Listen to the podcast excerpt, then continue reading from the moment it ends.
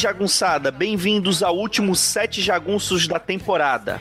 Esse é mais um podcast produzido pelo Arte Final www.artefinalhq.com.br. Lá você tem acesso a todos os episódios dos Sete Jagunços, do Pilha de Bis, além de reviews, artigos e muito mais. Nosso feed também está disponível no iTunes, no Spotify e no seu agregador de podcast favorito. Só procurar por Sete Jagunços. Estamos também nas redes sociais, arroba ArtefinalHQ no Twitter, Instagram e Facebook.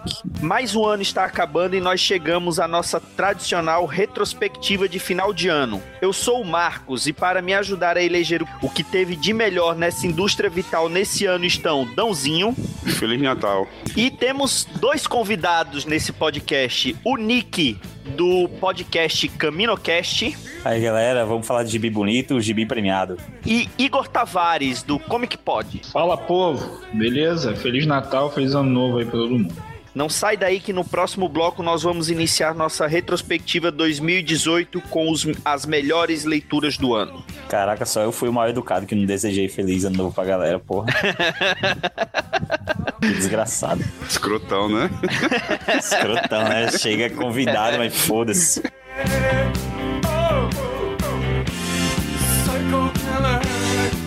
Qu'est-ce que c'est? Better run, run, run, run, run, run, run away.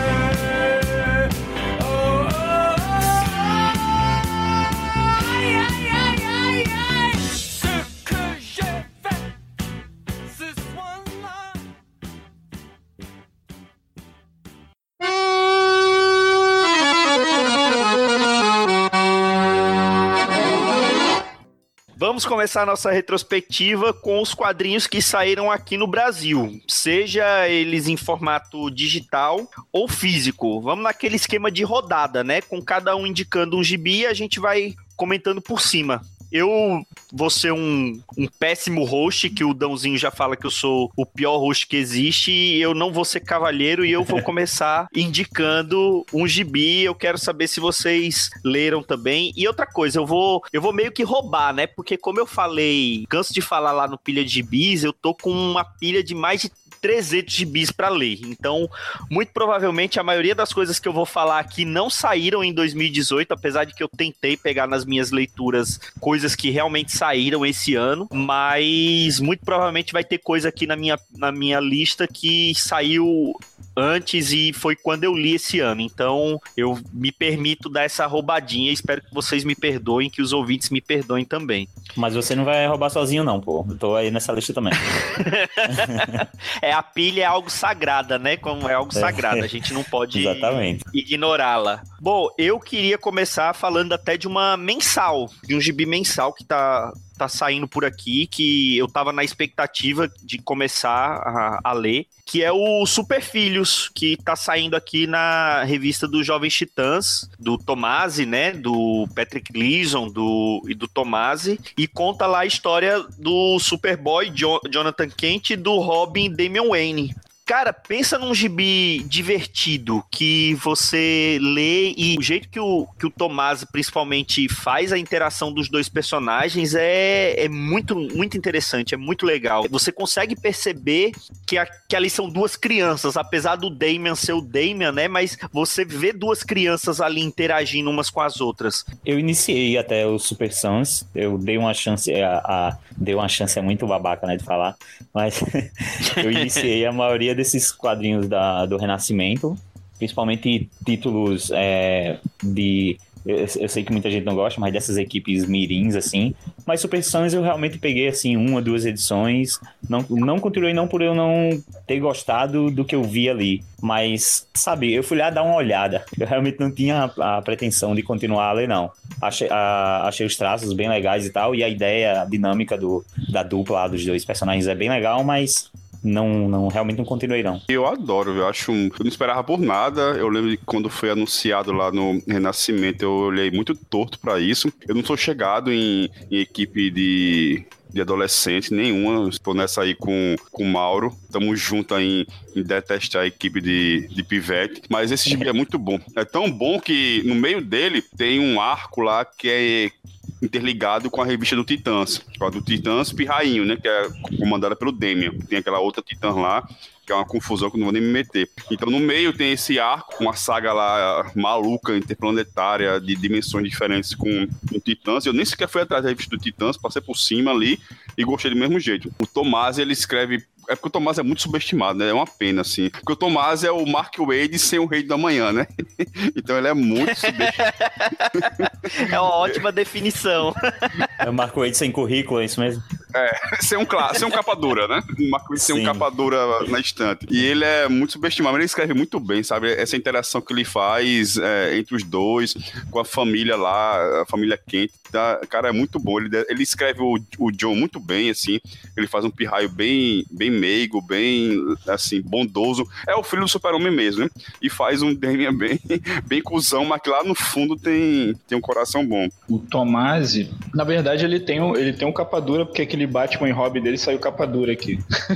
e tá bem, e é bem caro de comprar, inclusive. Mas também não é uma coisa assim lá, essas coisas. Tomasi, na verdade, ele foi tirado forçadamente né, do Renascimento, porque ele estava no título principal do, do Super-Homem e o, e o Jürgen estava no Action Comics, né? Quando a, a DC recrutou o Bendis, ela falou: Meus amiguinhos, vamos sair fora, porque agora a gente tem o Bendis e a gente vai botar no maior gibi que a gente tem aqui, tá? Ou, teoricamente, o maior gibi que a gente tem aqui, o maior personagem que a gente tem aqui, a gente vai dar pro Bendis, tá? Então, é, isso aí deixou uma, uma galera meio insatisfeita, porque ele já estava fazendo um trabalho legal no Super-Homem, especificamente o Tomás, o, o Jürgen também, mas o Tomasi tinha muita gente apegada ao Superman dele. E aí o Bendis veio e deu a, tá dando as bendizadas dele lá, né? E aí passaram o Tomasi pro Super Sons, porque ele foi o cara que deu, startou essa parada toda com o John e tudo mais, e com, a, com o lado mais familiar do Super-Homem. E o Tomasi é o cara que tem uma sensibilidade muito boa, assim, pra relação de pai e filho, né? Ele já tinha feito isso com o Batman e com, com o Damian.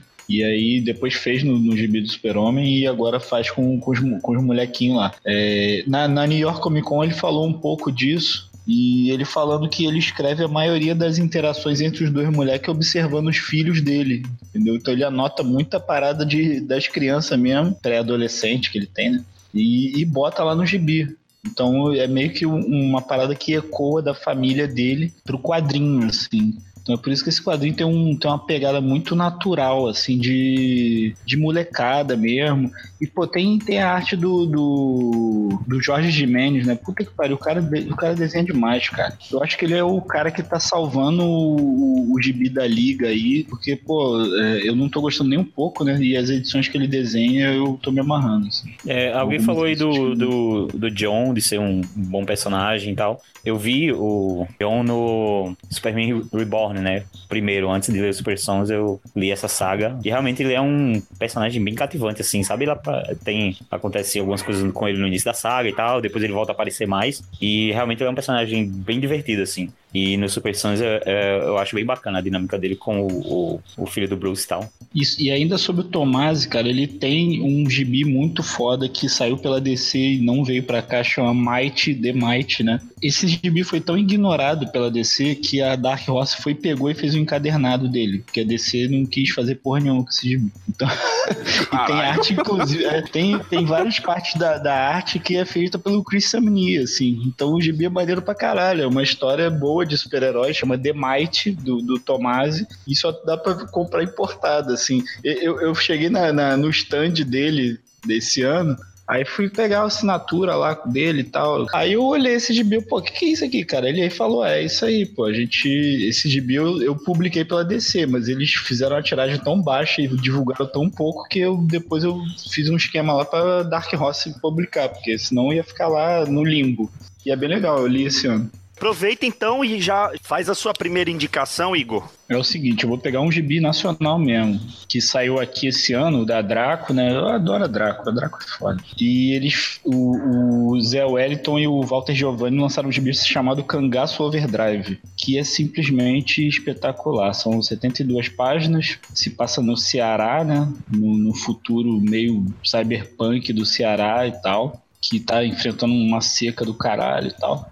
Isso gera tipo uma guerra civil lá neles. E eles, eles encontram o cadáver de um de um cangaceiro chamado Cotiara e do, do arco inimigo dele, a força, da, a força de resistência, né, lá. É, encontra o cadáver de um cangaceiro e ele meio que se torna o líder dos caras lá. E o governo revive um, um coronel que perseguia o cangaceiro lá. Então é meio que uma história que puxa essas paradas de cangaço lá do, da mitologia do, do Nordeste, principalmente do Ceará, né? Tem uma porrada de referência a Lampião, porque o próprio cara, o, o Cotiaro, o cangaceiro, ele era da, da, do, do bando do Lampião e da Maria Bonita. E tem essa pegada cyberpunk, assim. Então, pô, tem uma arte foda. A história é, é encadernado com 72 páginas, é bem legal. O, a duração, assim, não, não, tem muita, muita barriga na história. E acho que é uma das melhores coisas nacionais que eu li esse ano, assim. Não consigo lembrar de outra coisa que eu tenha gostado tanto quanto o Cangaço Overdrive. Assim. Conceito é, é mentirado. A Draco, ela, ela investe muito, né? Eu acho que talvez seja a única ou uma, uma das poucas editoras brasileiras que a maior parte do catálogo dela é de autor nacional, né? De produção própria, né? Vamos dizer assim, não é, não é nada importado e traduzido, né? Sim, é, o, Rafael Fernandes ele preza muito por isso, cara. Ele, ele é um cara que está sempre ligado, captando gente que, que produz roteiro e captando artista nacional. E ele dá os temas. Nesse caso ele não deu tema, porque os caras já tinham a intenção de fazer, mas ele geralmente dá o tema. Pô, eu queria fazer um quadrinho assim, assim, assado. Aí vai falando com as pessoas e aí busca gente interessada em fazer, né? E aí ele vai coordenando isso. É um cara que faz um, um trabalho incrível, assim, pelos quadrinhos nacionais. Manda tua indicação agora, ô Nick. Eita. Olha, de quadrinho nacional, vou pular aqui para uma mistura entre entre um quadrinho ocidental e oriental, ganhador de Eisner esse ano. E acho que tá um pouco na, no roubo da, da pilha aí, né? Porque acho que ele saiu no fim do ano passado aqui no Brasil, que foi o Monstrous, da Marjorie Liu e a Sana Takeda. Cara, eles ganharam esse ano cinco Eisner, né? É, teve aí, é, eles ganharam como melhor série contínua, ganharam como a melhor roteirista também, a, a Marjorie Liu, e a melhor capista, né? A Sana Takeda ganhou como melhor capista e realmente tudo válido aqui, né? Tudo merecido. Eu adorei esse trabalho, cara. Como eu falei, essa mistura, de, essa mistura de Ocidente com Oriente, é, ela é uma coisa muito presente na HQ e é uma das coisas que mais chama atenção, assim, mais deixa você maravilhado. Você tá lendo uma história meio medieval, mas ao mesmo tempo ela tem muitos elementos é, da cultura oriental, é uma coisa meio, meio hindu às vezes, sabe? Mas também tem um pouco de cultura japonesa, aquela coisa do, do, de pessoas com, com orelhas e chifres e caudas e gatos falantes e não sei o que. É, todo mundo é meio ninja. Tem alguns conceitos muito muito interessantes. Por exemplo, esse mundo de, de, de monstros, né? Ele é um mundo que ele tá em guerra há bastante tempo. E existem várias raças que a, o próprio quadrinho vai explicando isso tanto dentro da história quanto em notas ao fim de cada edição tem uma nota lá de um, de um gato explicando a história desse mundo. E é muito interessante, os gatos nesse mundo, eles são realmente seres. É, eles são realmente uma raça à parte, sabe? Os gatos lá, eles não são os gatos que a gente conhece aqui. Eles são ninjas, são poetas, são bardos e, e são personagens incríveis. E aí é um mundo que se desenrola com, com uma, uma, mitologia muito interessante.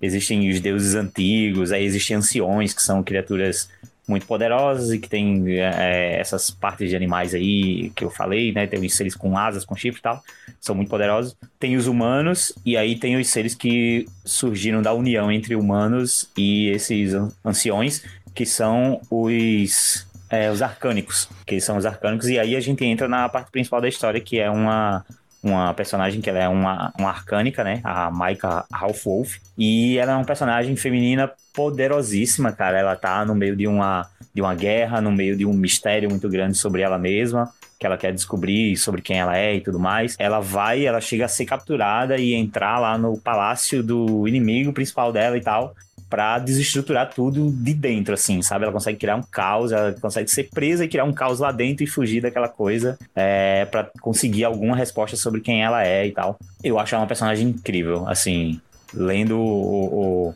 o quadrinho, você consegue pegar ela como aquela personagem fria e que não quer é, se enturmar com ninguém e tudo mais, mas e quer se isolar, não sei o quê mas ao mesmo tempo ela tem os momentos de fragilidade dela. Isso é, é colocado em uns momentos bem interessantes, assim, principalmente quando outros personagens passam a ter medo dela que a gente vê o, é, o quanto ela é frágil nesse sentido, sabe? Quando ela percebe que ela é um monstro para algumas pessoas. Isso, para mim, foi muito bem escrito e visualmente também foi muito, muito bem ilustrado. Esse daí, eu. Antes de você falar pra gente gravar, né? Que tá na pilha pra gente gravar esse daí, né? Sobre Monsters. Antes de você indicá-lo, é, eu já tinha. Eu tava de olho nele justamente pelas capas. As capas são muito lindas, sabe? É um negócio assim, absurdamente lindo. Tanto é que roubou o Eisner do Kyobi Killer, né?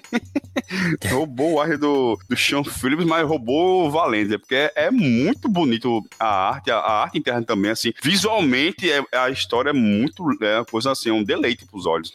Eu acho que é o quadrinho mais Final Fantasy sendo publicado pela Image atualmente, porque parece que você tá lendo um, um Final Fantasy traduzido para quadrinhos, assim. Inclusive a arte interna também, ela lembra muito por causa dessas é, antropomorfizações aí que tem, e as raças e a mitologia, o jeito como, como a Liu escreve também é meio cadenciado, assim, é, é bem aquelas paradas meio de Final Fantasy IX, assim, eu acho muito parecido com, com um RPG japonês, assim, deve ter muita influência. eu tentei falar esse antropomorfização aí, aí acabei desistindo. Falei só personagem com chifre e com asa, por isso.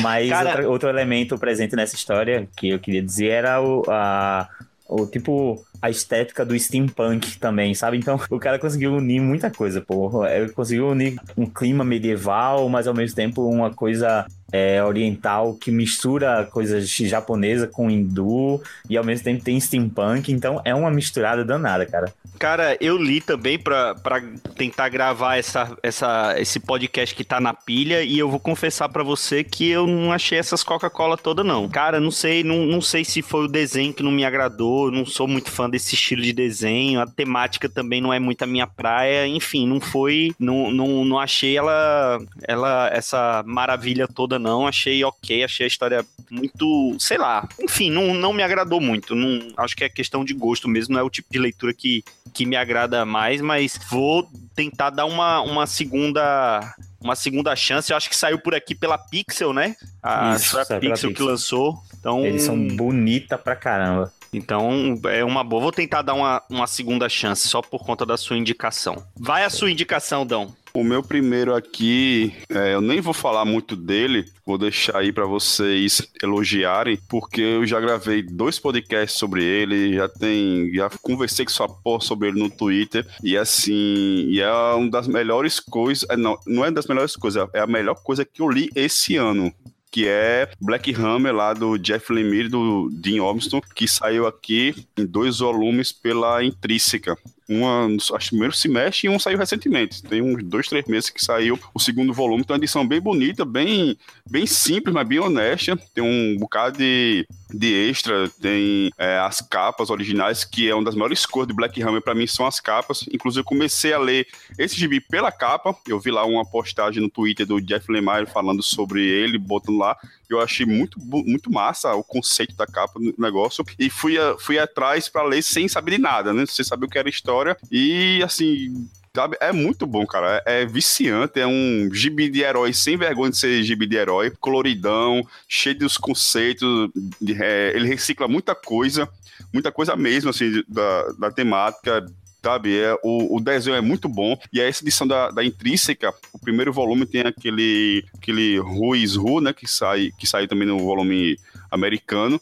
É igualzinho aqueles que a DC fazia nos anos 80. E aí no segundo volume tem, não tem isso, mas tem um bocado de, de esboço de, da, das outras capas. E assim, eu, a definição melhor que eu tenho para isso é é que seria o Black Hammer, um gibi de equipe, é a Liga da Justiça com o Quarteto Fantástico. É o gibi mais Jack Kirby que tem saindo nesse momento. Eu sempre recomendo porque é, é, muito, muito, muito bom e muito viciante esse negócio. E o pior, só melhora, né? Então não baixa a bola de jeito nenhum. Cada volume que sai, cada edição que sai, eu acompanho mensalmente, o negócio vai ficando melhor. Cara, Black Hammer é um quadrinho que ele é tão óbvio de estar aqui nesse programa que eu achei que vocês não iam colocar na lista de vocês e eu coloquei na minha. Mas eu vou concordar com tudo, cara, com tudo mesmo. Black Hammer é sensacional. É, ele tem muito isso aí que você falou de ser um, um, um quadrinho Jack Kirby. É, é, ele é um quadrinho de família, principalmente dos problemas dessa família, né? Pior, né? É uma família que foi forçada a ficar junta, né? Eles não, não eram originalmente uma família e eles têm que fingir ser uma família é, durante esses últimos 10 anos que eles ficaram presos aí em uma, uma fazenda. Quem acompanha aqui o Sete Jagunços já ouviu, como vocês vêm falar, dois programas já sobre, sobre Martelo Preto. Mas é realmente um quadrinho muito interessante, conceitos muito bons. É claro que você, os conceitos que estão ali, você, a grande maioria você já viu, é, é, é são inspirados em outros heróis e tudo mais. Mas é muito inventivo, é uma palavra muito gasta, mas, mas é isso aí. É muito inventivo, sabe? A mitologia do, do Black Hammer contra o, o o antideus lá e tal. É muito sensacional, cara. É muito legal. É, eu, eu discordo que seja um quadrinho de super-herói, assim. Mas isso não tira o mérito de ser um quadrinho foda pra caralho. Eu nem botei ele na minha lista porque eu já eu, eu li ele. Eu leio ele mensalmente. Eu tô lendo Age of Doom agora, que é o que tá saindo, né? Por isso que eu nem botei na lista. Eu, eu meio que já, já tô nessa de Black Hammer já desde que começou a sair no primeiro dia, assim. Então.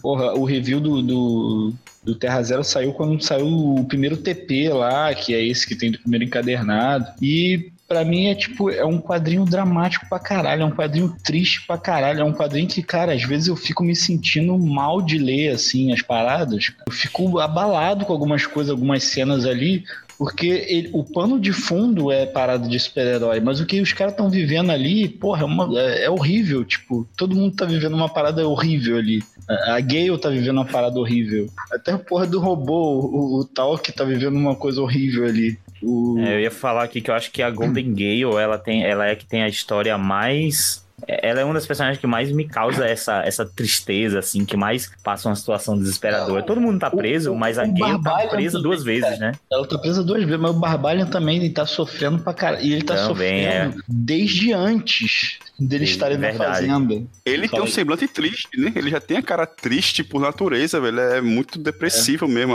Ele. É e a mesmo. Golden Gale é que eu tava falando com que o Ginaldo falou, né? Que ele é o chazão contrário, né? Então ela é uma é. velha no corpo de criança. Cara, isso é, isso, é, isso é inimaginável você ser uma pessoa, sei lá, de 50 anos, no corpo de uma pirraia de 8, velho. fumando, né? É muito massa ela é, fumando o... Ela fumando no banho da escola. Lemmy basicamente pegou o pano de fundo super-heróico e ele botou num, num quadrinho triste de, de família, drama familiar. É basicamente o que o, alguns atores fazem com esse gênero sub, é, super-heróico de subversão, que o Garfienes fez em The Boys, que, porra, você vê N caras fazendo isso direto, só que ninguém nunca tinha pego isso e botado. Peraí, vamos botar num contexto de bad aqui, de parada triste. Vamos tirar esses caras da onde eles são rei, rainha, deus e o caralho a quatro e vamos botar eles num lugar merda. Vamos botar eles num lugar assim que eles vão ficar sufocados, que eles não vão ter onde sair, que eles vão ter que enfrentar cotidiano e coisa que eles não estão acostumados e não querem lidar. E eles não sabem como sair dali. Aí a gente vai ver como é que, como é que os caras ficam. Então, o Black Hammer é bom por causa disso, assim, é, é uma coisa que não tinha sido feita ainda. Fora as referências que, porra, aí tu pode ficar buscando referência aí até até amanhã que, pô, tem referência maravilhosa ali de tudo que você já leu de super-herói. E os spin-offs são bons também, né? Aquele do Dr. Star é, é Cara, o bom. Dr. Star, ele é uma homenagem ao Starman, assim. Até o nome, né? O nome dele, né? O nome, o nome civil dele, né? Puta que pariu, dele, O nome do cara é Dr. Robinson, cara. é tipo uma homenagem descarada ao James Robinson. Tem esse Sherlock Frankenstein também, tem várias outros, outras histórias, né? Elas são séries contínuas também ou elas são minisséries? Não, é tudo mini. A que tá continuando ah. é, o, é o Age of Doom agora. Que é o volume 3, tá, né? Tá. Do Black é. Hammer. Eu vi que tem essa era quântica também, tem a ver com eles, né? O Quantum Age é, é mais pra frente, assim, é tipo um 2099 deles. Caraca, massa. E o cara brincando, assim, ele construiu um universo, brincando. Ah, exatamente, assim, do nada, sabe, em, sei lá, em 15 edições ele construiu. Puta merda, velho. E Lemir, é, é, eu coloquei aqui quando eu fosse falar desse quadrinho, eu ia dizer o seguinte: Lemir, eu gostei de tudo que eu li do cara, menos a fase dele nos X-Men, né? Porque.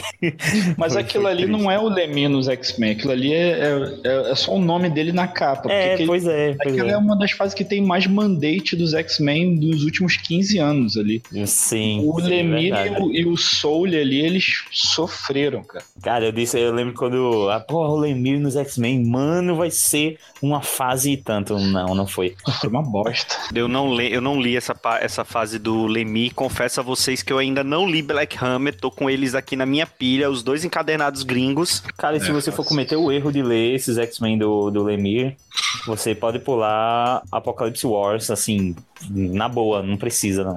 Apocalipse War é o chorume do chorume, cara. Nossa, Fora. é horrível, é horrível. Bom, mas ainda não estamos nos piores. Então, deixa eu partir para a minha segunda indicação e eu vou para um gibi nacional.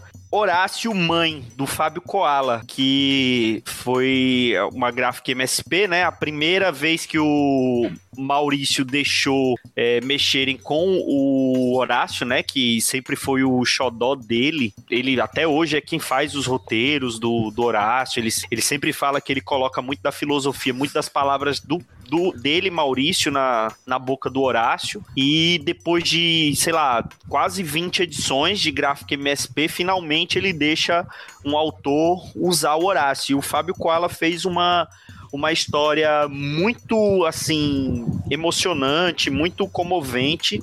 O traço do Fábio Koala é muito bonito, eu acho que casou bem com o personagem e contou a história do Horácio em busca da mãe dele, né? Que ele foi abandonado, é, ainda era um, um, ovo, né? Ainda não tinha nascido, foi abandonado e, e, ele começa a ir atrás da mãe e tem pistas de onde pode ter, e aí ele começa a encontrar com os, os coadjuvantes que aparecem normalmente nas histórias do, do Horácio, né?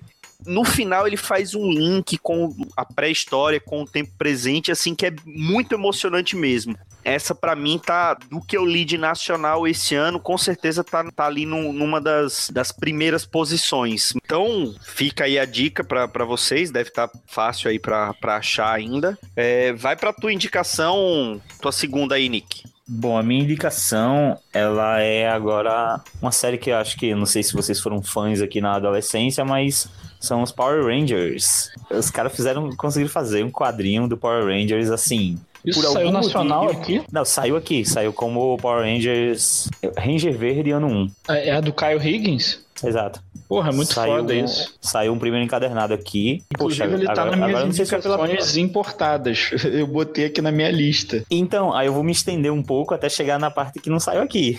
Porque, assim, aqui só saiu primeiro o encadernado desse, dessa história, que já é bom, que eu gosto.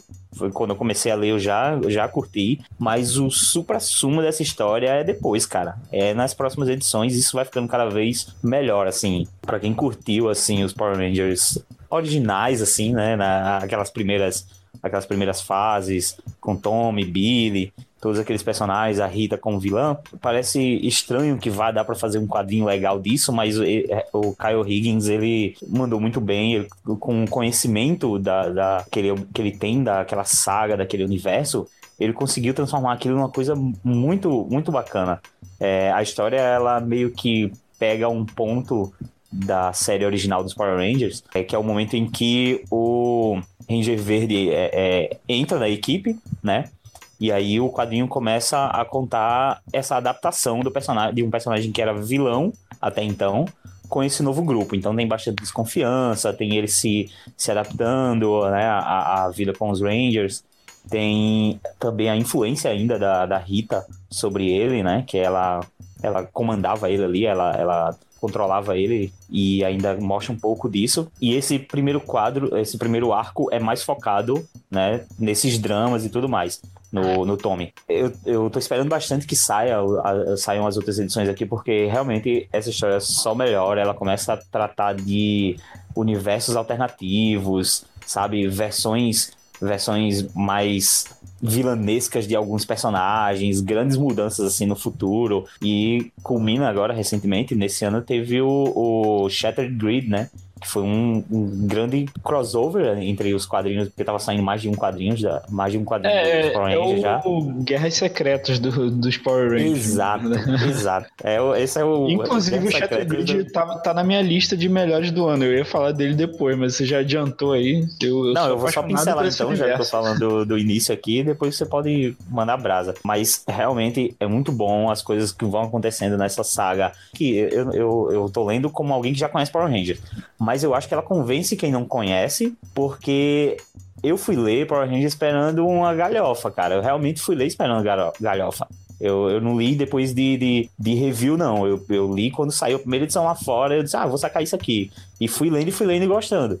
Então, eu acho que ela convence bastante. É, tem uma dinâmica de grupo de herói muito bem feita e é assim um dos melhores quadrinhos que eu li recentemente. Eu também não sabia que isso tinha saído aqui no Brasil e agora eu fui pesquisar, foi lançado pela Pixel. É uma edição em isso, capa é. dura com 128 páginas. Eu ouvi falar muito desse desse gibi, teve o pessoal lá do, do Comic Pod fez podcast sobre sobre Power Rangers, né, sobre o, o seriado e, e acabou é, entrando nos gibis também. E eu fiquei muito curioso com esse material, mas eu não cheguei a ver, não sabia que isso tinha saído aqui. É, eles estão eles estão esse cuidado de, sabe, de criar um, um, universos paralelos e tal, porque eu não sei, eu não sei se oficialmente é assim, mas eu acho que eles querem continuar respeitando o cânone do Rangers, sabe, do Power Rangers. Então, algumas coisas acontecem, mas tem que ter uma forma de, de desfazer aquilo ali sem influenciar a, o que já está pré-estabelecido na série, entendeu? Então eles acabam indo para esse lance de universo alternativo para que possa é, extrapolar bastante, né? E depois poderem voltar à realidade deles onde tudo está normal.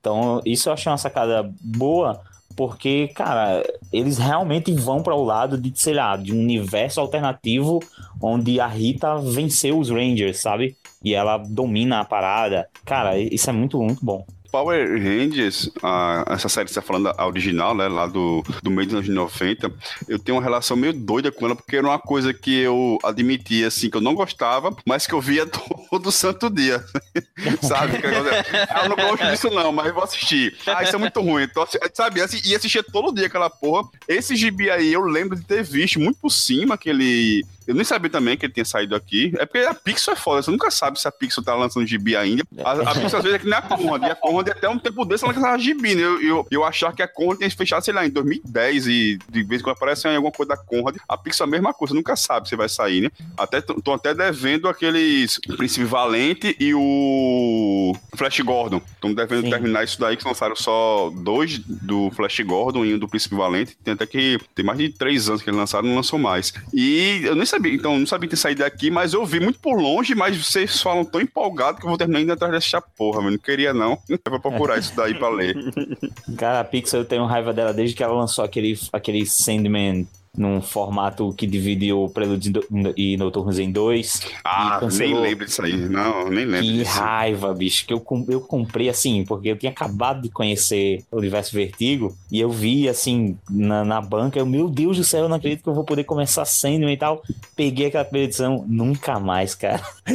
Aquilo ali ficou na estante, assim, solitário por muito tempo. Pô, mas os caras terminaram o Planetário, né? Só por isso já merece o crédito. Pô, é, verdade. Manda a tua indicação, Dão. Bom, a minha outra indicação é, é anual também. A gente começou esse programa em 2016 eu falei sobre esse gibi, falei sobre ele em 2017, vou falar de novo, né? Já que saiu um por ano, que é o Verões Felizes, publicado pela SESI SP, né? O primeiro foi o Rumo ao Sul, o segundo foi a Calanque, e o que saiu esse ano, agora, agora em outubro, eu acho, outubro, novembro, é o A Senhorita Estéreo. E aí o primeiro se passa em 73, o segundo se passa em 69 e esse agora se passa em 62, né? Ou seja, como é uma família grande, né? O pai, a mãe e mais quatro filhos, tá reduzindo os filhos, né? Nesse último volume que saiu agora, só tem, ele só tem as duas filhas mais velhas, são crianças, assim, uma é bebê e a outra é bem pequena também. E ele coloca na história o, o pai e a mãe da,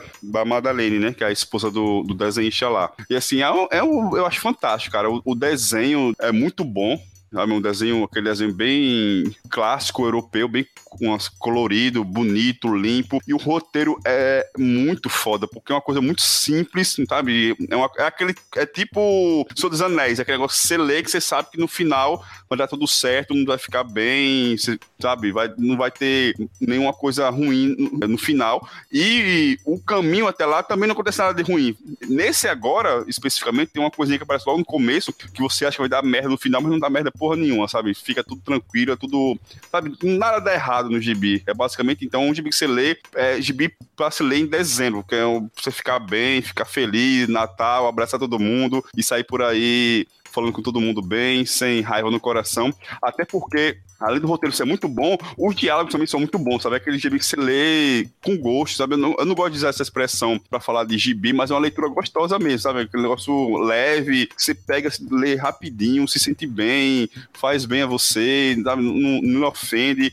É uns diálogos muito bons, muito fluidos, muito verdadeiros também, e é, assim, é fantástico um formatão gigante que valoriza muito a arte, um preço que você acha, sei lá, 30 reais, um gibi com 60 páginas, com um papel muito bom.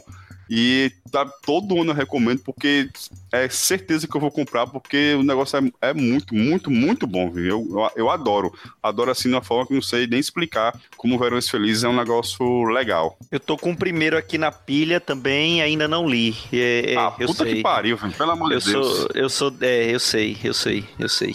É, eu não vou nem dizer que não, não li também ainda, então é Mas você, eu gostei da expressão vocês... não ofende, foi uma boa expressão, eu vou, vou usar. é, eu só li o primeiro, eu não sabia que tinha saído outro, não. Eu, ah, foi até bom que eu só li o primeiro desse. É, tá no terceiro. Vocês são as pessoas ruins, hein? Isso vocês são muito. Bom, pra, pra poder a gente finalizar os nossos melhores dos quadrinhos que saíram por aqui, eu vou só é, citar mais alguns que eu tinha separado aqui, mas que a gente é, já falou também deles é, em outros momentos, em outros podcasts, que foi os Flintstones do Mark Russell e do Steve Pugh, que, cara, eu comprei na CCXP do ano passado, mas eu só fui ler esse ano e me surpreendeu assim a qualidade, a crítica que a crítica social que o Gibi tem, é, os desenhos são muito bonitos. O primeiro volume, principalmente, a gente fez um pilha de Gibi sobre e muito bom. O segundo é, deu uma caída, não sei se a minha expectativa para ele era maior pelo primeiro, então não foi tão do meu agrado como foi o, o, primeiro volume. Black Sad, que também a gente já falou sobre dois ou três volumes de Black Sad no, no pilha de bis. O que, o que eu li esse ano, mais recente, foi o Alma Vermelha. Tem os desenhos do. o roteiro do Juan Dias Canales e os desenhos do Juan Guarnido. E o cara destrói nos desenhos, é impressionante. É, o, é aquele gato preto detetive no ar. E se a gente falou de animal antropomórfico, né, lá com o, o Mistress, aqui é, é, é isso levado à enésima potência com desenhos assim maravilhosos. Outro também que a gente falou foi Criminosos do Sexo, que isso também já saiu já tem um bom tempo, mas eu só li esse ano, o primeiro ah, volume.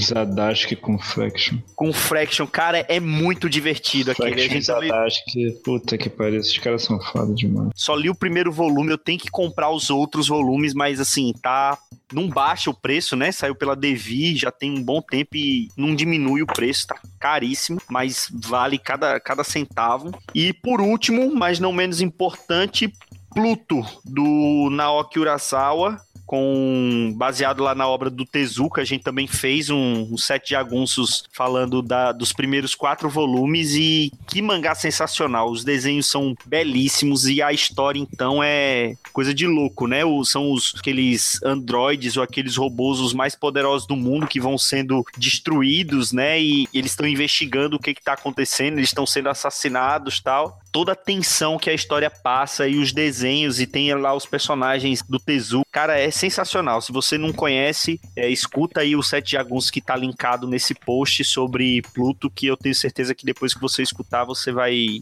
vai querer ler, porque é, é muito bom. Vocês têm mais alguma menção para fazer pra gente partir pro, pro gibis gringos? Cara, eu tenho menção aqui, é, é meio, meio regra também, Não sei se vocês leram Nimona, que eu acho incrível, assim.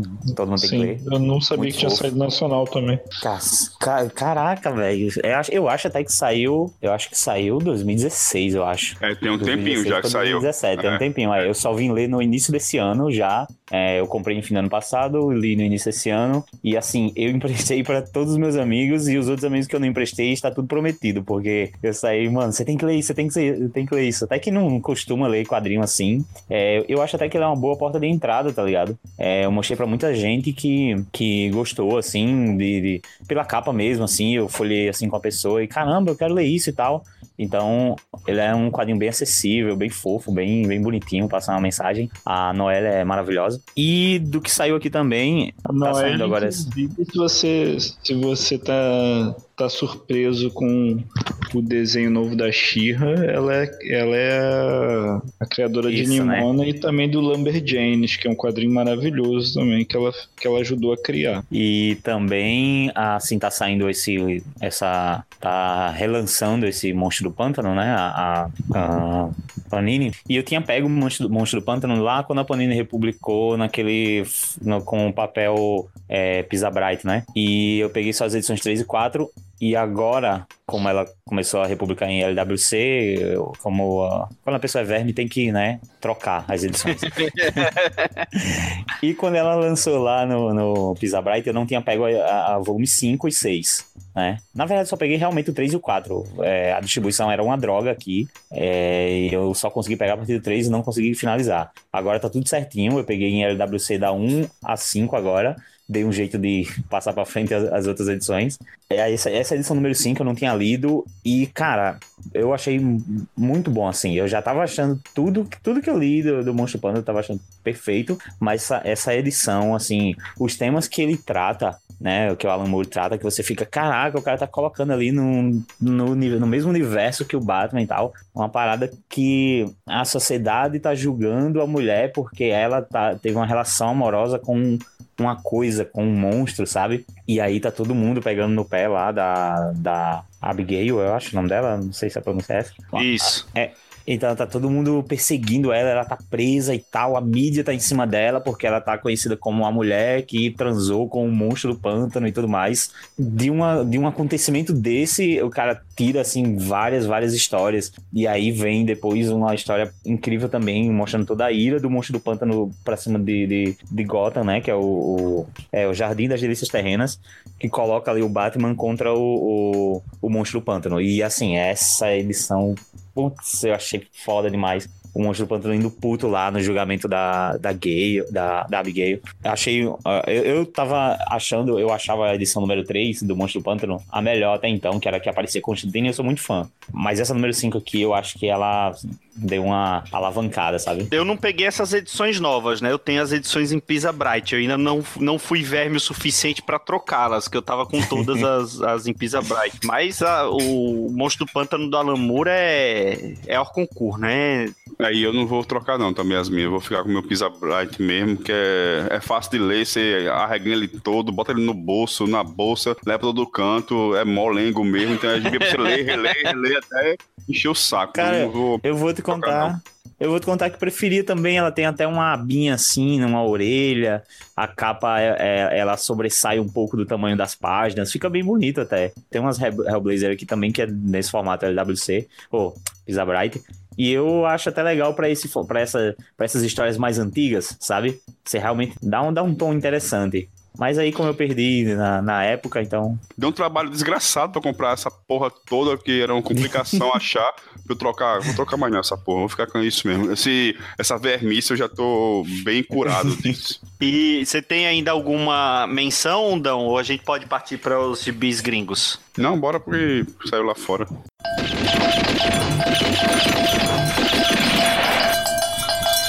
Bom, vamos para os que saíram lá fora no mesmo esquema. É, Igor, você que tá com uma lista aí grande, começa você. O que, que saiu lá fora que você mais gostou esse ano? Primeiro eu, eu, vou falar da- das editoras sem ser Marvel e DC, depois eu vou, vou pra Marvel e DC. Primeiro que eu vou falar é o, é o Murder Falcon do, do Daniel Warren Johnson, né? Que é um quadrinho que quando eu vi o preview eu já falei, caralho, que que que é isso, cara? É um falcão.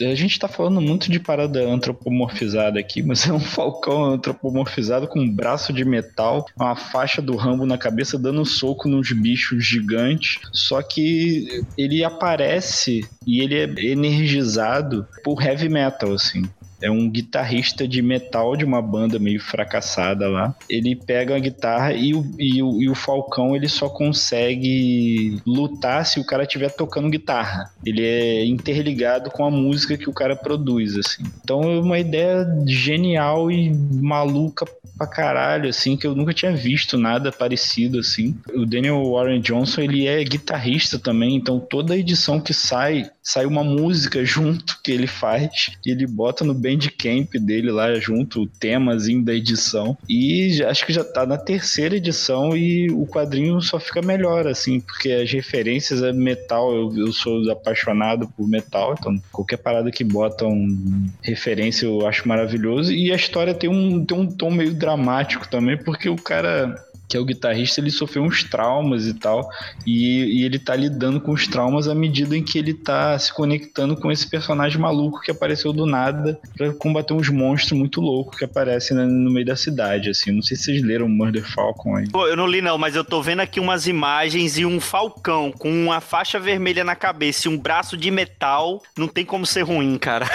é, e, o, e o Daniel Warren Johnson, ele fez um quadrinho antes desse, chama Extremity, que é maravilhoso, assim, saiu na Image no ano passado, assim, foi premiado pra caramba. Acho que ele ganhou um Harvey, um negócio desse assim com o Extremity. Você é a terceira pessoa, acho que da semana passada para essa, que me fala desse gibi, então não tem como fugir. É, Extremity é muito foda e esse cara desenha demais. Puta que pariu, o desenho dele é muito foda, assim, o traço, a narrativa, cara, é, é uma coisa assim, sabe, que você fica querendo ler mais desse negócio dele, porque é muito bom. E tanto o Extremity quanto o Mother Falcon, as cores são do Mike Spicer, né? E que, que Isso, é, deve é. ser algum, algum parceiro dele. E eu tô olhando aqui uns previews, é, realmente o traço dele é muito bonito. Eu vou falar rapidinho dos próximos aqui da minha lista, que é o, o Days of Hate, né? Do, do Ali Scott. O Ali Scott é um dos caras mais malucos que tem na, na indústria de quadrinhos atualmente. O Days of Hate é o quadrinho político dele atual, assim.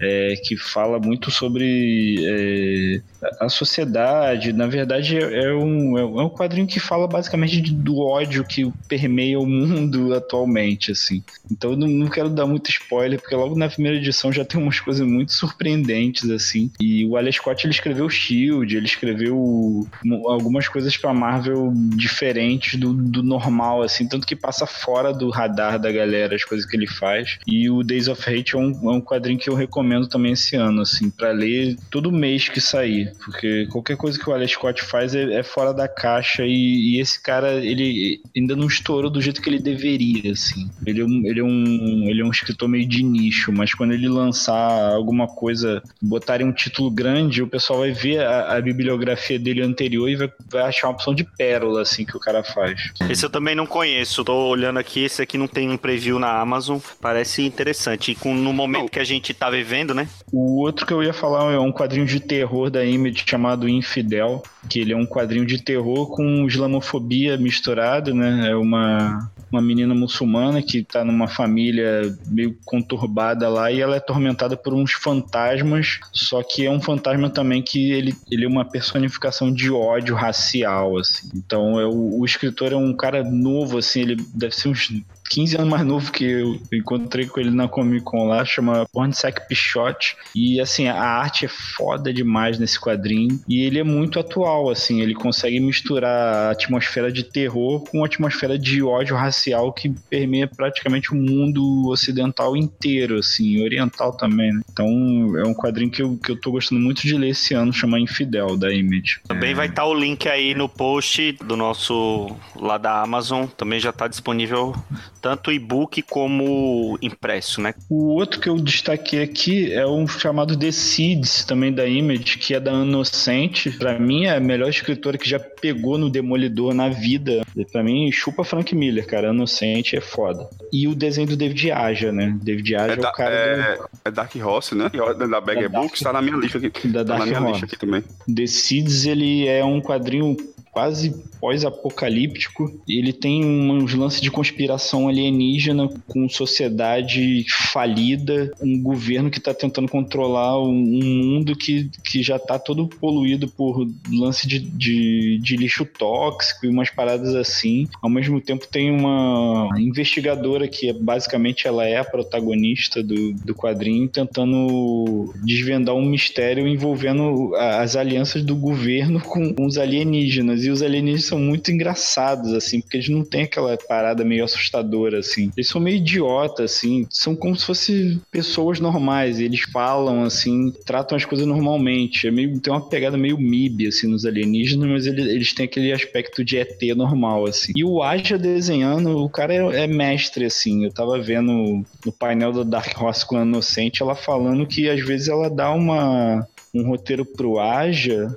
sem, sem falar nem a quantidade de quadro que ela quer na página. Ela só fala, ó, nessa página vai acontecer isso, tem uma cena assim, tem uma cena assim, tem uma cena assim. E o Aja vai lá e faz o que ele quer no, no quadrinho. Então você vê o Aja trabalhando dessa forma, com uma escritura do, na escritura do nível da, da Inocente, é, para mim, eu já tava empolgado antes de ler. Aí quando eu comecei a ler, eu falei, cara, é um uma das melhores coisas que eu já li esse ano, assim, Decides. Esse daí, acho que foi o primeiro, né, que saiu daquele, do celular da Karen Berger, né, na, na Dark Horse. Eu li também, cara, é muito bom por causa disso, né, porque o contraste do gibi são os alienígenas, né, cara, é muito foda essa é. ideia que ela pôs aí do, dos ETs. E tem, ele é muito atual, né? Tem muita discussão atual, assim, sem ser muito panfletária, mas ela vai, vai bem na veia, assim, com força. E o David Arra, cara, ele, ele fez uns negócios nesse gibi, assim, uma coisa meio suja, meio escura, meio, cara, que ficou perfeito, sabe? Parece que eles nasceram para fazer isso daí, sabe? O roteiro é. e a arte tá muito bem casada, a capa é muito bonita, não tem como o cara não gostar disso, não. E, assim, é uma leitura Assim, não é que ela seja densa, né? Porque tem muito tema pesado ali, mas você lê, assim, muito, sabe, flui muito bem a, a história porque ela tá contando, né? porque tá cheio de mistérios, cheio de, um, de uma conspiração aí por trás, e você tá sendo, você tá descobrindo como é que tá esse mundo também, que tem uma, umas complicações na, nesse mundo que eles estão vivendo, mas é muito bom, velho, muito, muito, muito bom. É, o outro que eu ia falar aqui era o, o Shatter Grid, né, do, dos Power Rangers, que eu acho que é um dos melhores crossovers que saiu esse ano aí. É um arco lá em, acho que são 12 partes. Tem uma opção de tie também, mas é, é, basicamente Guerras Secretas do universo de Power Rangers, com, com o Kyle Higgins escrevendo muito, ele tem muita intimidade já com esse, com esse universo. Ele desenvolveu basicamente esse universo, os quadrinhos. Porque se você pega Power Rangers no seriado, os personagens são muito flat, né? Eles são. Eles têm uma personalidade totalmente unidimensional. E, e o Higgins, o que ele fez é, foi dar personalidade para todo mundo ali no, no, decorrer das edições. E aí, quando ele chega em Shatter Grid, que é tipo uma ameaça multiversal a todos os universos dos Power Rangers e ele começa a unir todo mundo e trazer, porra, é, uma porção de gente de várias séries de Power Rangers que já apareceram. Isso aí para fã é bom demais e para quem não é fã também é um quadrinho muito bom, assim. Para mim um dos melhores crossovers desse ano é o, é o Shatter Grid aí do, dos Power Rangers. Não é aquela coisa é, infantilizada, é, pega aquele contexto dos Power Rangers, mas faz uma coisa mais aventuresca, sem ser infantil. Não, é coisa de super-herói mesmo. É, é, um quadrinho de super-herói, só que é um tokusatsu americanizado, né? É, eu acho que funcionou bastante nesse sentido, assim. Ele realmente tem todas as características de ser um quadrinho de super-herói, sabe? E só que com uma skin de personagens é, é, nostálgicos pra gente. Mas pra o, o, o fã hard, assim, de Power Ranger, que, que eu não sou, não acompanhei outras séries que não o, a série clássica, cara, esse deve ser um deleite absurdo, porque vem gente de todo canto, cara. Vem muita cara conhecida ao fim da saga vem personagens novos, assim, né? Que adicionam, adicionam a, ao cânone. Então, é, acho que isso foi muito bem trabalhado, bicho. Sobre o quadrinho do, do, do Power Rangers ainda, tem até uma, uma, história, acho que foi a número 20, né? Da, da HQ. Não saiu aqui também, só saiu encadernado, então só saiu até. Saiu da 0 a 4 aqui, basicamente, no Brasil. A edição número 20 ela conta uma, uma história do, dos, dos Rangers que vieram antes do, dos Rangers originais que a gente conhece porque é uma história em que o Zordon ele, ele teve que montar uma equipe de última hora para fazer uma missão urgente, né? Então ele pegou uma galera, montou uma equipe de Rangers e, cara, a missão, assim, dá certo porque foi a ameaça foi rechaçada, mas dos cinco Rangers que vão pra Lua lá é, lutar contra aquele vilão, voltam dois apenas. A galera morre mesmo, assim, dá tudo errado. E eu achei incrível essa é, tanto a, a, ideia de ter havido assim uma emergência e ter surgido o Rangers antes dos que a gente conhece e de ter sido uma história trágica, tá ligado? Eu achei muito irado isso. Quer dizer, eu não sei se isso foi um mega spoiler da porra, né? é, vendo agora, eu acho que. Mas, pô, é um conto só de uma edição. Deixa eu indicar uma coisa que não é da, da Marvel e da DC, que saiu já tem muito tempo, mas eu só consegui ler esse ano. Finalmente consegui ler ele completo esse ano. Que é Bone, do Jeff Smith. Eu tenho aquela edição completa, né? O Complete Edition, que, que vem compilado toda a publicação de Bone. E, cara, que gibi gostoso de ler. O, o, os desenhos do Jeff Smith são maravilhosos. É, tem aquele clima de gibi da Disney, mas eu ouso dizer que é muito melhor do que gibi da Disney. É divertido, é, tem aventura, tem suspense, tem romance, tem humor, muito humor. E eu tinha desistido que isso saísse aqui no Brasil completo e por isso eu fiz lá o esforcinho, acabei comprando a edição, essa edição única americana. Ela tem dois defeitos, três defeitos na verdade. O primeiro é que por ser uma edição única, ela tem sei lá, quase mil páginas e, e, e, é ruim de ler, né? Porque é muito, muito grande, pesado tal, então é, é meio chato de ler. E por ser uma edição única, e eu acho que para eles tentarem deixar o gibi menos é, pesado e menos grosso, a gramatura do papel é muito fina, é muito pequena. Então, às vezes você vê o outro lado da folha. A, acaba atrapalhando o desenho, porque você vê o outro lado da folha, o desenho que tá do outro lado da folha. E é uma versão em preto e branco, né? Agora está sendo lançada no Brasil pela Todavia,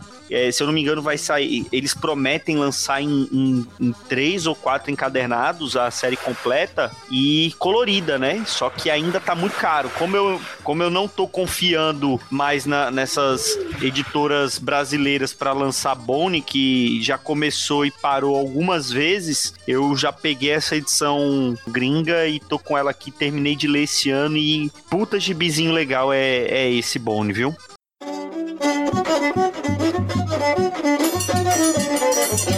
Continuando, ainda sem falar de Marvel e DC, também uma coisa que saiu já tem algum tempo, mas que eu só consegui ler o primeiro arco esse ano, ou o primeiro encadernado esse ano, foi Irredeemable, né, o do Mark Wade com o Peter Krause, que é a história do. Nossa, agora eu, vou, eu não vou lembrar o nome do super-herói. É, enfim, ele é um. Ele é o super-herói. Ele é o Superman que piroca e vira o maior super vilão do mundo, né? E aí conta a história começa com ele já já viraram a casaca e os, os heróis que sobram tentando descobrir um meio de detê-lo. E aí, aos poucos, você vai tentando ver por que que ele, que ele que aconteceu aquilo com ele, como foi que ele chegou àquele ponto e você vê que ele sempre foi muito instável, mas ele sempre conseguiu se controlar até a hora que ele realmente não conseguiu se controlar eu só li o primeiro, primeiro encadernado dessa edição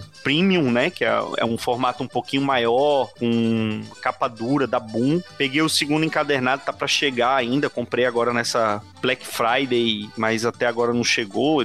Eu acho que tava fora de estoque, eles vão devem estar tá mandando agora. E assim, Mark Wade, num, num, num dos melhores trabalhos dele, pelo menos esse começo é muito bom.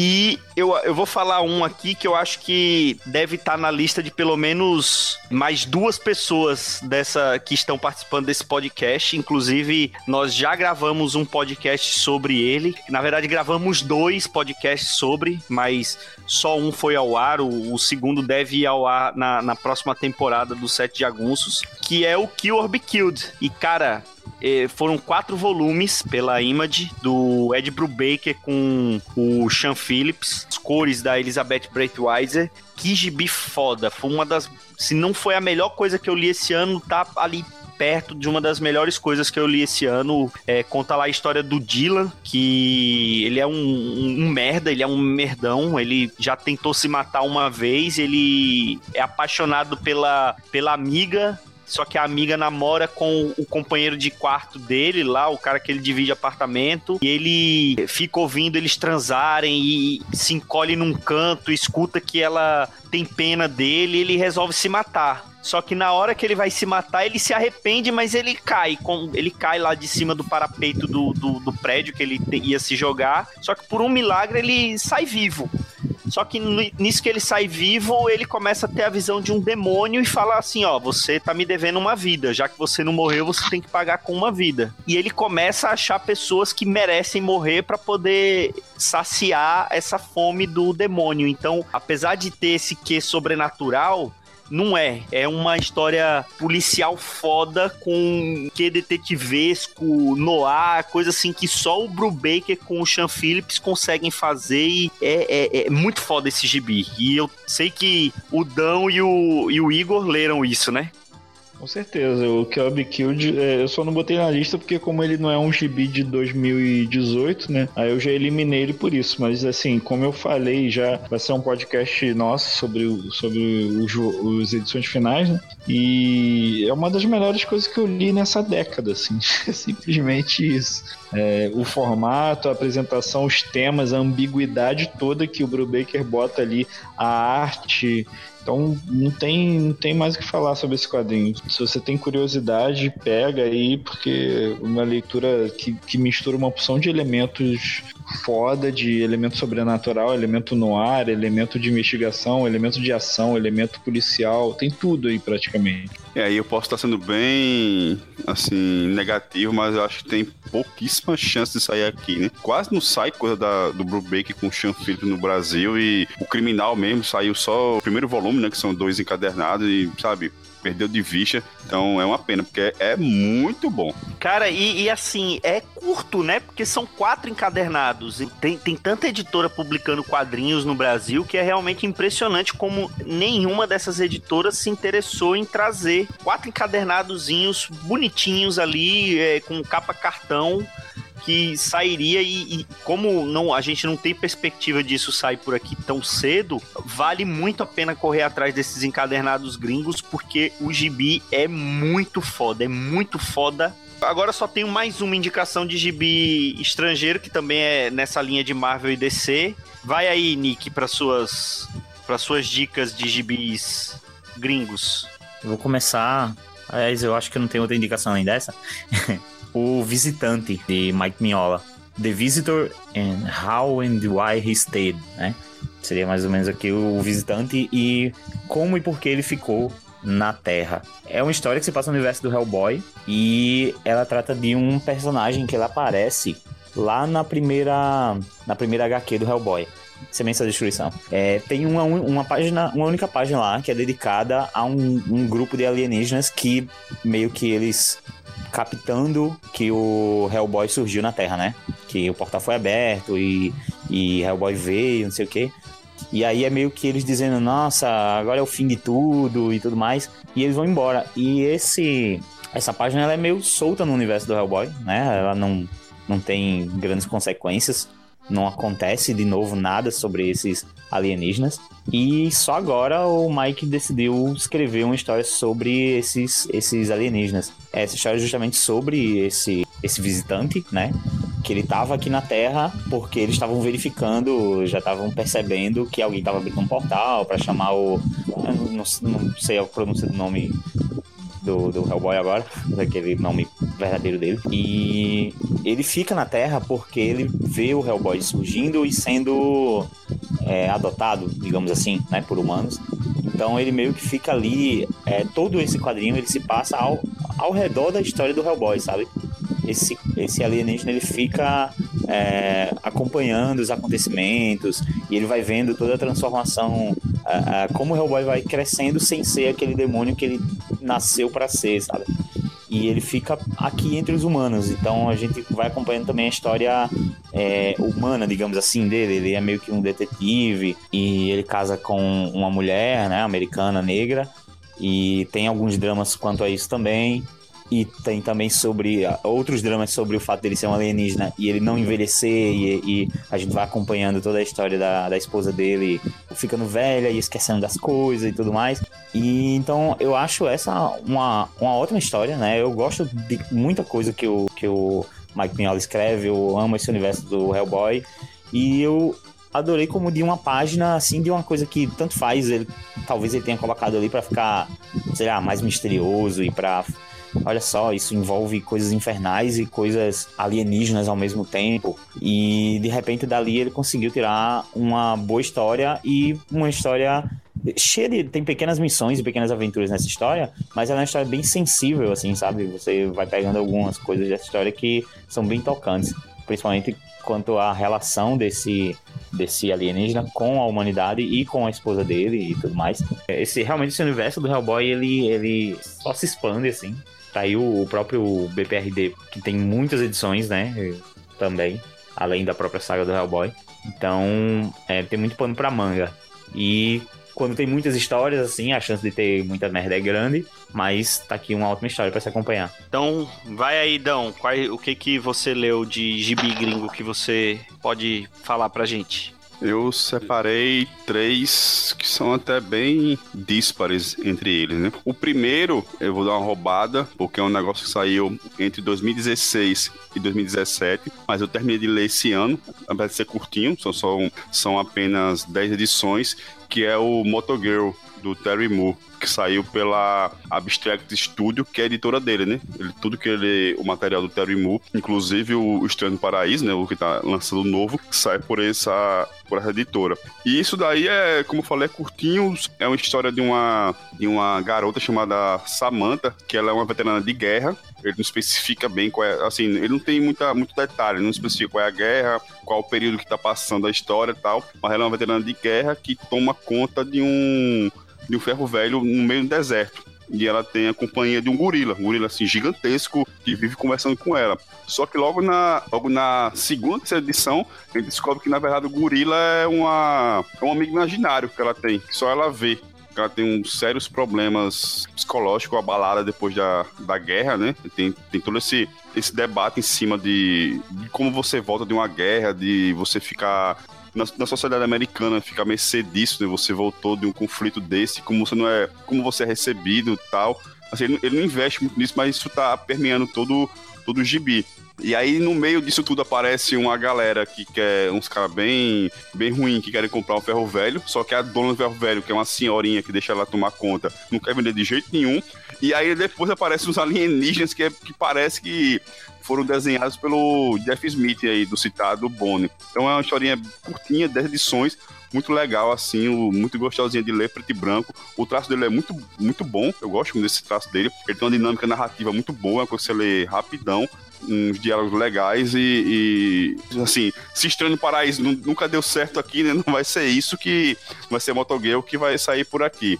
A minha segunda indicação, que eu não terminei de ler ainda, até porque não terminou ah, de sair, é o, o quase mais recente gibi do Mark Miller, que é o The Magic Order, que tem desenho do Olivier Coipel, que é absurdamente foda, que é um gibi de mágico com super-herói, que tem uma galera, uns mágicos assim, querendo dar fim, outros não tem uma conspiração fuderosa de submundo, dos mágicos, de como eles usam os poderes, de quem é o mais fodão, que é descendente de outro que, no, que largou a mágica, de uma que é meia doidão. Cara, é muito bom, muito bom mesmo, assim. Nem vou falar do desenho do Coipel, que o cara destrói, mas sem de mágico, sem muita frescura de, de palavra mágica, esse tipo de coisa, sabe? Uma coisa bem mais direta, bem mais na veia mesmo, que ele, mais uma vez, né, que ele fez para ser filmado, tá pronto aí, filme, bota no Netflix que todo mundo vai gostar. Gibizão, viu? É muito bom. Cara, eu li a primeira edição de Magic Order e realmente gostei bastante. E eu tava já numa expectativa grande dessa HQ sair, porque primeiro pelo Coipel e pela sinopse, né? A sinopse foi dada como tipo uma, uma, um filme de máfia, né? Só que com mágicos. Eu, puta merda. E ainda tinha saído uma ilustração lá de, um, de umas criaturas bem Lovecraftianas, assim. Aí eu, cara, isso eu tenho que acompanhar. Eu só li a primeira edição até agora, mas é realmente muito legal. Então superou o, o, o, hype, não é só hype esse gibi do, do Mila. Não, essa, essa indicação aí do Nick foi perfeita.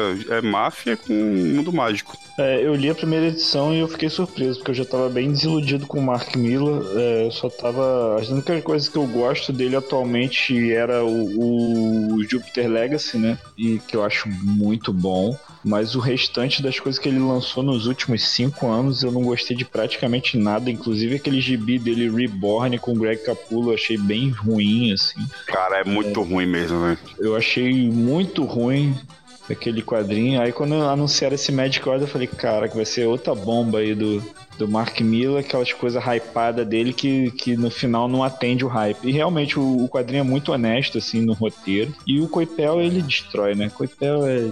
Cara, não tenho, não tenho o que falar desse cara. Ele desenha muito. Eu também botei uma fé grande quando anunciaram esse quadrinho. Todo mundo tava falando já que ninguém botava fé no, no Mark Miller, mas eu fiz, eu fiz uma, sei lá, eu fiz campanha para esse quadrinho quase. Porque quando ele foi anunciado e, e, já era uma parceria com a Netflix, eu já tava.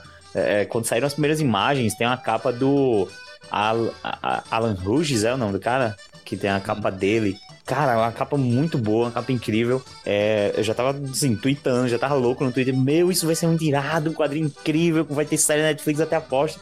Eu tava muito hypado, cara, morrendo de medo disso dar errado. Ainda bem que foi boa a primeira edição. Mas é, é justo, né? Porque tava, tava abusando dessas coisas do, do Mark Miller, né? Era só aquela sabe? Aquele, aquele impacto pelo impacto, o negócio não tinha, não ia pra lugar nenhum, as histórias assim. Tudo bem, é, é, é sempre, não deixa de ser ruim você ler um gibi dele, né? é, bem escrito, você se tá tendo uhum. a sua diversão, mas é, parece que ele tá se reciclando, pegando os mesmos roteiros, só tá mudando os personagens e mudando de desenhista, sabe? É sempre as mesmas, as mesmas coisas, até hora que você dá, porra, você faz melhor que isso, sabe? Não precisa ficar nessa porra pra vender roteiro, não. Pois é, teve um recente dele que foi com o Imone, eu não lembro o nome agora. Empress. Empress, Empress, isso. Pronto, Empress. Foi bem assim. Eu, ok, eu li, gostei do que li ali, foi divertido e tal, mas, cara, eu não lembro de nada.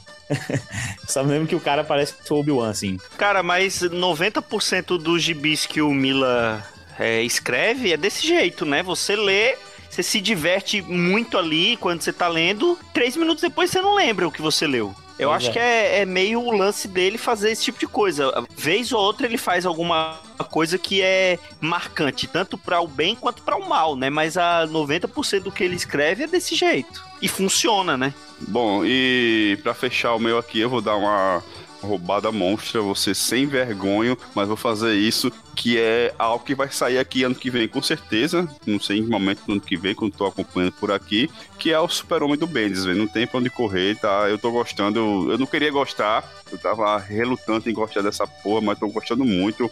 em, eu não sei, eu, em Superman, que ele tá na, na Superman, né, na revista Superman, ele tá uma coisa mais heróica mesmo do personagem. Ele já botou aí que a, o, planeta, o planeta Terra inteiro tá na Zona Fantasma, lá com com todo mundo lá se matando, então tá bem, sabe, tá gibizão mesmo, sabe? Aquele gibi DC, Marvel na veia mesmo. E a Action Comics é uma coisa mais urbana, mais jornalística.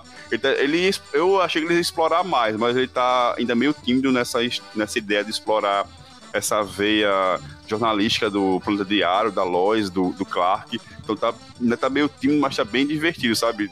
Assim, não justifica ter mudado a equipe criativa, porque do Renascimento, a melhor coisa que tinha era o super-homem do Tomás e do. E até mesmo do Julian, que era mais, era mais pancadaria, mas era divertido, mas tá muito bom, sabe? Então é uma coisa. Dava pra ele fazer melhor, claro, mas tá bem, bem divertido. Não, não queria gostar, não, mas tem que admitir que tá muito bom, viu? Tô, tô, seguindo.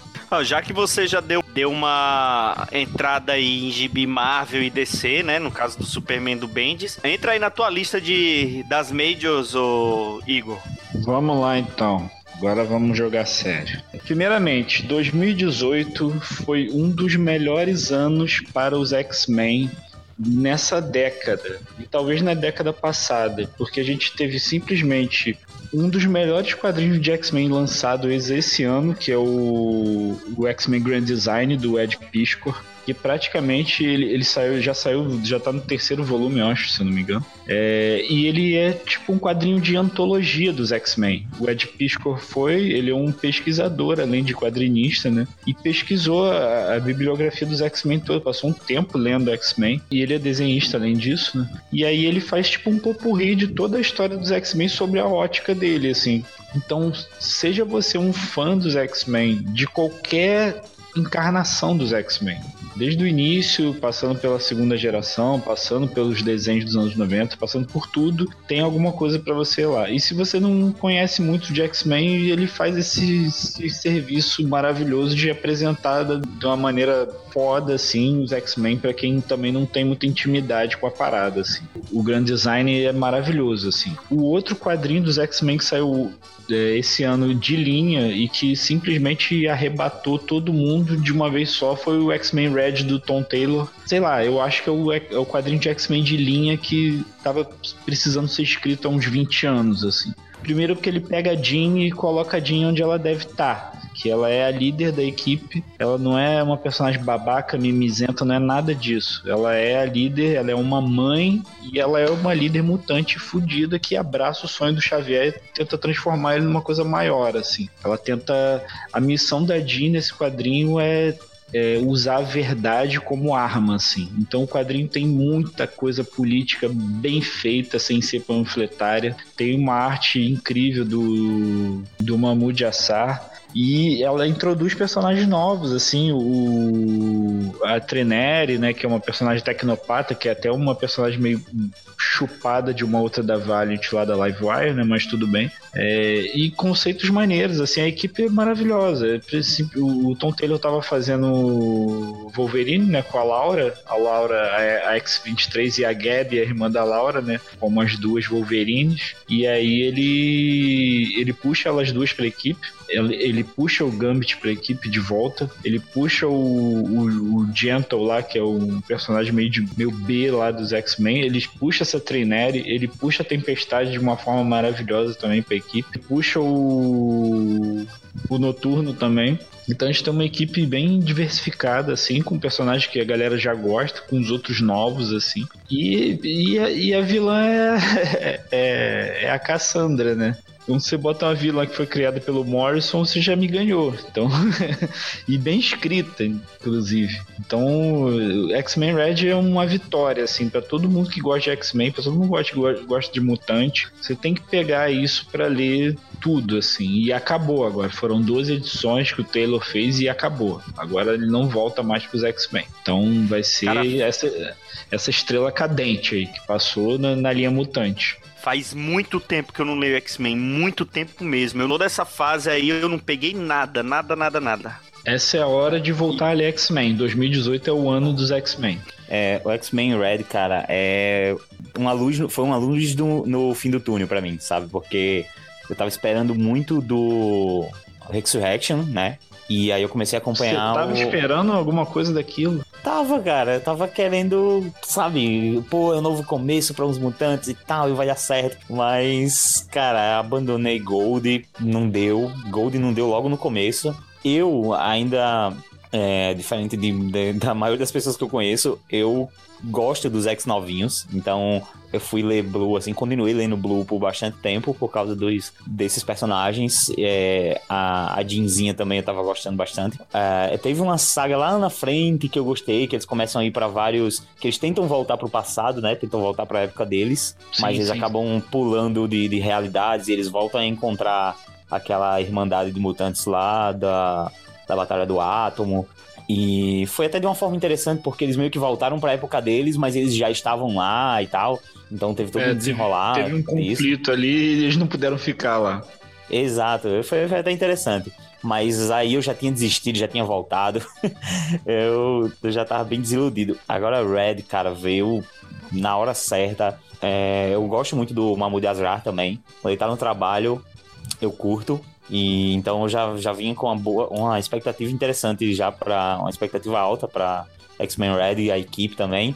E cara, muito bom. Eu não terminei, foram. É, é uma pena ter sido 12 edições, cara. Podia ser um, aqui uma, uma nova fase dos X-Men que duraria bastante tempo, né? Mas foi um, um período aí. É, eu não é terminei é ainda, vou estender. Difícil manter o Tom Taylor, cara. Ele é um, um dos roteiristas mais requisitados atualmente, porque o cara é muito competente. Ele, porra, praticamente refez toda a X-23, que era uma personagem que ninguém tava nem aí, cara. Transformou numa uma personagem gigante dentro da Marvel, com um fandom absurdo. Você pega o, o, o All New Wolverine dele, é maravilhoso de cabo a rabo, não tem edição ruim ali dentro. E, é, pô, uma personagem eu... que não é o Wolverine, e você lê e você, cara, mas é um quadrinho bom demais. Não tem como. É, eu nunca fui um leitor de Wolverine solo, sabe? Assim, eu gosto dele nos X-Men e tal, mas eu não, não, não lia muito o Wolverine solo. Aí eu comprei toda a, a novíssima Wolverine, cara, porque deu muito certo. E na, no X-Men Red tem ela e a, a irmãzinha dela lá, esqueci o nome agora. A Gabi. Uh, isso, a Gabi. Cara, muito legal a interação das duas. A menina é muito engraçada. Deu super certo. O Red é, é, é o X-Men que, que vale. Cara, eu gostei do Tom Taylor quando ele falou aquele, naquele Twitter, né? Que ele não é o Tom King. Foi muito. Uma das melhores coisas que eu li esse ano, né? Ele não é o Tom King. Ele não é o Tom Exatamente. É muito bom, velho. Continua aí com a sua, com a sua passagem pela Marvel e pela DC. Além de ter sido o ano dos X-Men, finalmente outro personagem que já estava afundado num lamaçal há anos, ele ressurgiu do nada e, e, e isso é tudo responsabilidade do senhor All Ewing. ele pegou e lançou a Immortal Hulk esse ano, né? Que, e resgatou uma opção de coisa do Hulk lá dos primórdios, pegou o senhor Banner, inseriu num contexto meio de policial terror, deixou o Hulk de novo com aquela pegada de, de Frankenstein, porque o, ele só aparece à noite agora.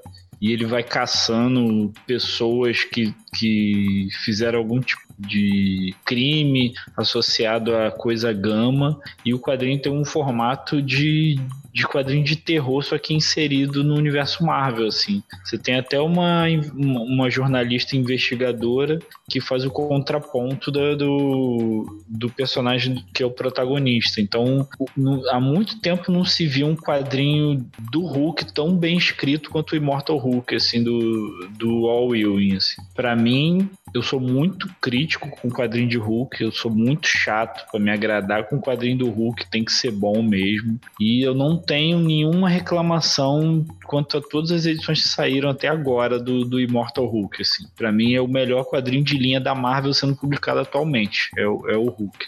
A Panini já anunciou que vai publicar ano que vem, né? Vai lançar encadernado. Eu não li, nunca fui muito fã do All Ewing, mas tem tanta gente falando bem. É, a gente teve lá na CCXP o Joe Bennett tava com uns prints lá, eu até comprei um print dele, o desenho tá assim impressionante, né? Eu nunca fui muito fã do Joe Bennett, mas os desenhos dele estão muito bonitos no nesse Mortal Hulk. Não, casou tudo, o roteiro tá muito bom, os desenhos tá muito bom, ele faz um Hulk assim monstruoso, gigantesco que casa com essa ideia do roteiro, né? Ele dá medo mesmo quando aparece, né? sabe que vai ser aquela coisa louca, assim, tá muito bom e é, eu do que eu tô lendo junto com o Quarteto Fantástico do Slot é a melhor coisa da Marvel tá saindo atualmente.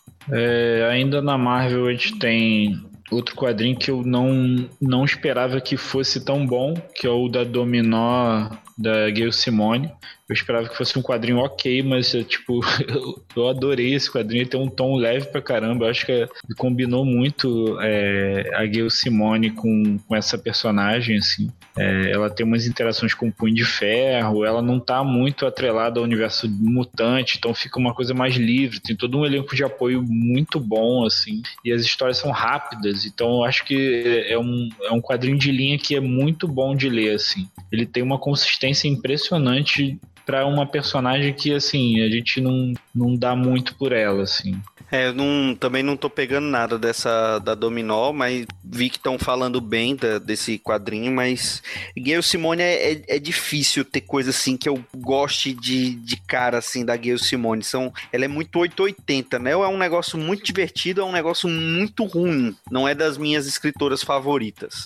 E, o, e finalizando a Marvel, eu vou destacar o Life of Captain Marvel, que é da Margaret Stowe. E assim, o quadrinho tem um retcon pesado na origem da Carol Danvers, só que a origem da Carol Danvers sempre foi uma origem merda pra caralho. Então, esse retcon é muito mais do que bem-vindo nessa hora que vai sair filme dela. A gente tem uma história que reconecta ela com a família que a gente nem sabia que existia, dá uma, uma humanizada nela monstra, assim. O que a, a Kelly Sue fez para tornar ela uma personagem com maior importância no, no, no, universo Marvel, a Margaret Stowe tá fazendo pela personalidade da pessoa e e pela origem dela, né? Então, o Life of Captain Marvel é tipo é um marco na, na, na, história dessa personagem, é muito bem escrito. E tem as partes de ação, tem as partes de ficção que tem que ter, tem as partes emocionais e tipo você realmente é, pode pegar aquilo ali, dá para uma pessoa que nunca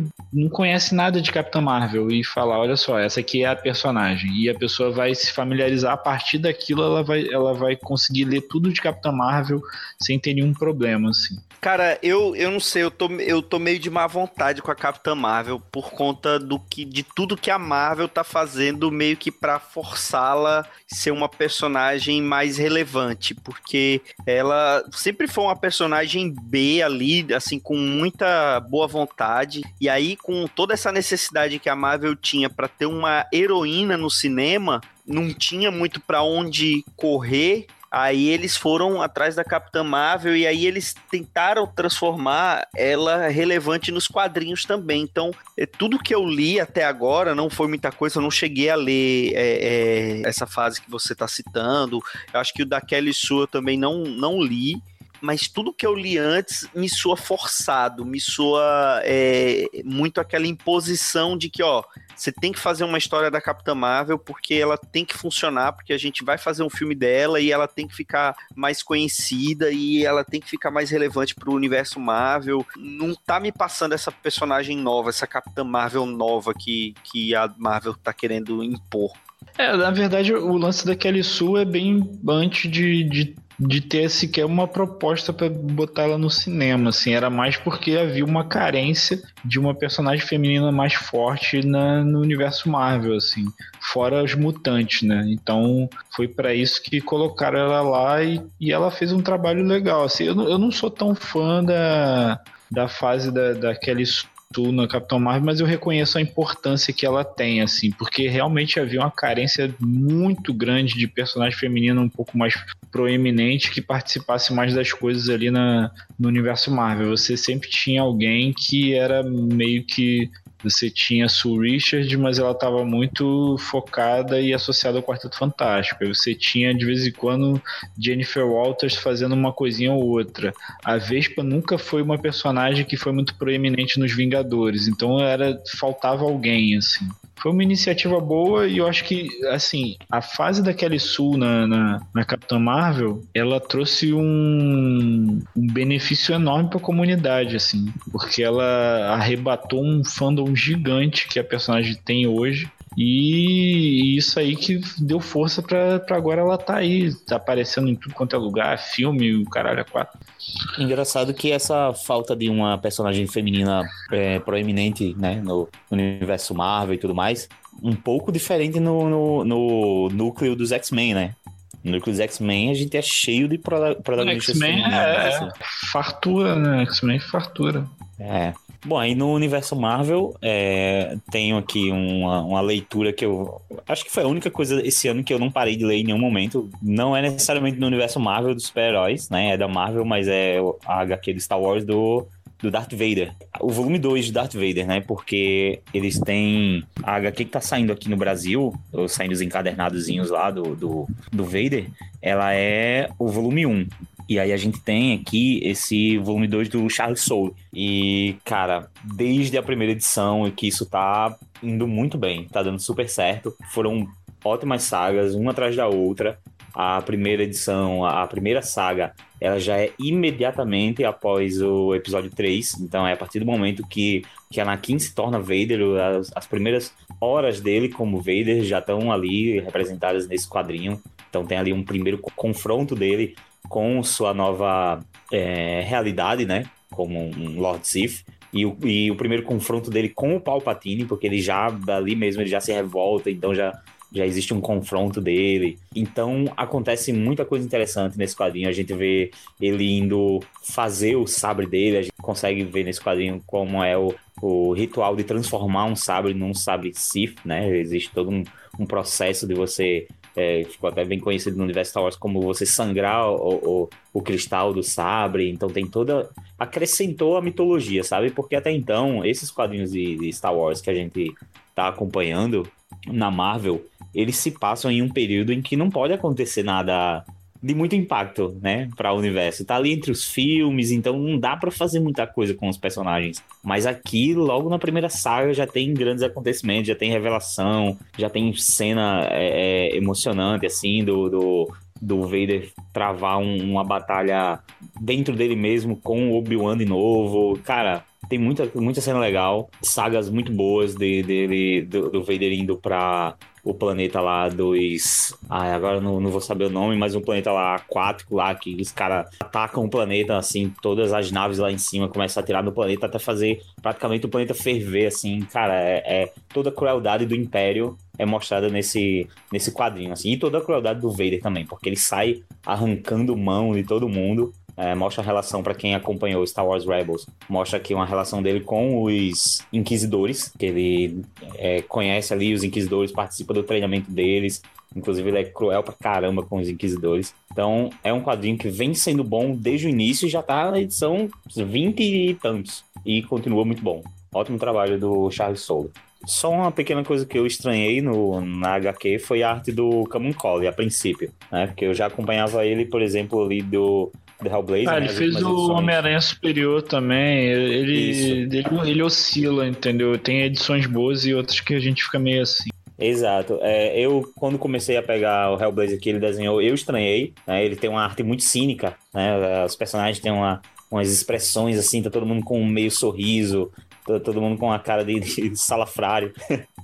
E, mas aqui no, no, no, Star Wars foi mais uma coisa de, de, de, ficar um pouco caricato, sabe? Os personagens ficavam um pouco caricato, o Vader principalmente, mas depois, assim, né, depois de 20 edições, todo mundo se acostuma, né? Então, tá tudo certo. Dele eu gosto Green Valley, que saiu pela Image lá do, do Max Landis.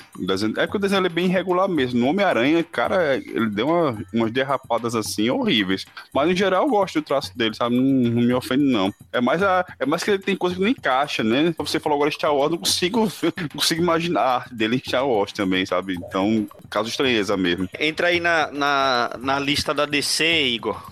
Agora vamos para distinta concorrência aí, né? Primeiramente, o que eu vou falar é o sobre o Batman Creature of the Night, que é um quadrinho que saiu esse ano do, do Kurt Busiek e do, do John Paul Leon. É, é como se fosse uma continuação espiritual do, do Superman Identidade Secreta, né? Dos dois também. É um, é um quadrinho que se passa baseado no personagem no Batman, mas na verdade o protagonista não é o Batman, é um garoto chamado Bruce Wayne Wright, que ele perde os pais da mesma forma praticamente que o Bruce Wayne. É, o garoto lidando com os traumas e aí tem algumas coisas sobrenaturais que assim eu prefiro não, não dar spoiler, porque é muito impactante assim. E é uma história muito emocional. Acho que o Busiek, porra, é um dos meus escritores favoritos, né? E ele tem uma sensibilidade muito forte para fazer coisa assim, sem ficar gratuito, sem ficar ofensivo. É um, é um quadrinho que é fantástico, dramático, sombrio ao mesmo tempo. E são só quatro edições, né? E, e com a arte do John Paul Leon, acho que é uma das melhores coisas que saiu com o nome de Batman na capa esse ano pela DC foi o Creature of the Night. Acho que passou meio, meio despercebido assim da galera. Passou mesmo, porque eu não vi ninguém é. falar. Eu só li a primeira até agora. Eu, eu... inclusive, entrevistei o Kurt Busiek antes de sair. Tem uma entrevista no Terra Zero que eu fiz com ele sobre esse quadrinho aí.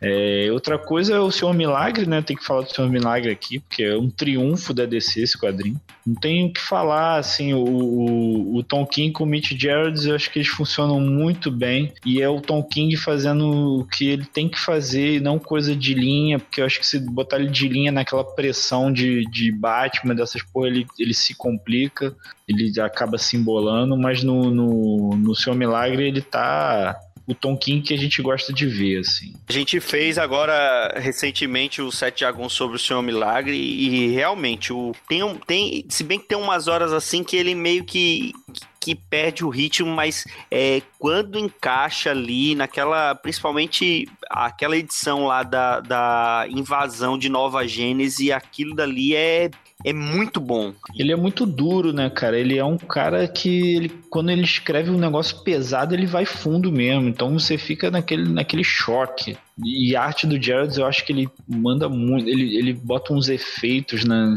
de, de diagramação e uns efeitos de distorção mesmo no meio da imagem ali, que, fora a expressão facial dele que ele faz, é, é muito bom, assim. Eu gosto muito do Jared e foi um quadrinho especial para ele, porque ele tava no meio de um da gestação do, do filho dele, depois nasceu o filho dele também, então ele tem toda uma ligação especial com esse quadrinho, assim, acho que deixou a coisa ainda mais é, emotiva para ele como, como ilustrador da parada. E ele conseguiu não deixar essa mania do Tom King de nove quadros um negócio maçante, né? Ele soube aproveitar bem essa estrutura do roteiro. Sim, eles trabalham muito bem juntos. É, é, é impressionante isso. O outro é o, é o Wildstorm, né, do Ellis, que eu acho que também é um quadrinho que eu lia todo mês quando saía. Não, não esperei juntar. Eu acho que o, o Ellis fez o que ele queria fazer finalmente com, esse, com essas paradas da, da Wildstorm, né? Ele tava com a liberdade 100% dessa vez e, e aí é o Ellis que a gente gosta de ver fazendo essas paradas de conspiração, de ficção dele, com aquele roteiro que, assim, você, você não vai entender tudo logo de cara, você não vai entender talvez nem na segunda leitura tudo, vai ficar uma opção de coisa vaga e tem gente que não, não aguenta essa leitura, mas eu acho muito bom, assim, o jeito como o Ellis escreve especificamente esse universo, assim. É, é muito consistente e manteve uma periodicidade porque esse quadrinho, é, acho que a tendência dele era atrasar, mas acabou não, não, atrasando tanto quanto a gente esperava. Se atrasasse ia ficar difícil acompanhar, porque aí você ia ter que reler uma opção de coisa para entender. Mas eu também uma recomendação desse ano era o Wildstorm da, da DC, né?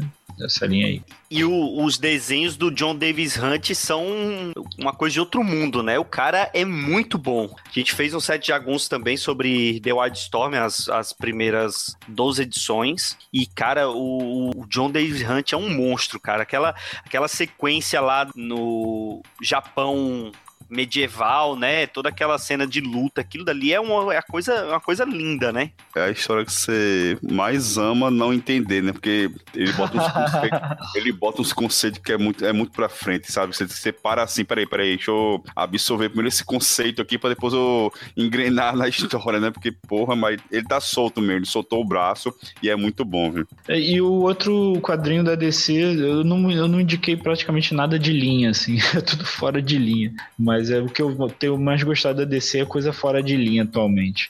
É o Snugglepuss Chronicles, que é o Leão da Montanha do Mark Russell, né? Que saiu esse ano e terminou.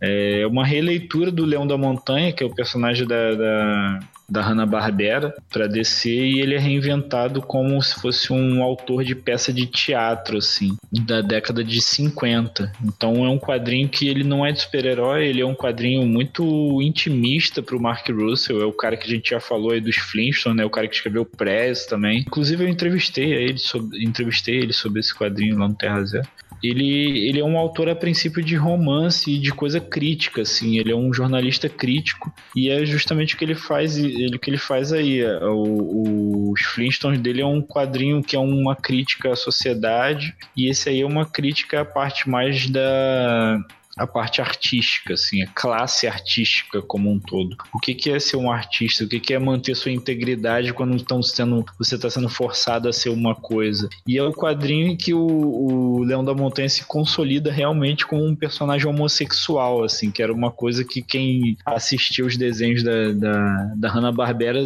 já, já, já sabia. Tipo, você viu o Leão da Montanha e você, cara, esse personagem aí, beleza, é um personagem de desenho animado, mas, cara, ele é gay, não tem como, ele é gay. E aí o Mark Russell pegou, abraçou e falou: não, ele é gay mesmo, ele é gay, ele é um escritor de teatro, ele é gay, só que ele tem que disfarçar isso porque ele tá na década de 50 e gay nos Estados Unidos é escória. Então ele tem que ter uma, uma vida dupla, ele tem que fingir que ele tem uma esposa para ele ser respeitado. E aí o quadrinho trata de todos esses dilemas, assim, de, de perseguição a artistas que são transviados, ou então que tem uma, uma mentalidade meio é, fora do, do, da ordem vigente. Então ele tem muita crítica ao governo perseguindo artistas por causa do, do, do, viés que tem as peças e que tem as obras deles, assim. Então, é um quadrinho muito legal, muito é, é diferente de tudo que sai, assim, pela DC e diferente do que sai pelo selo da Hanna-Barbera na DC também.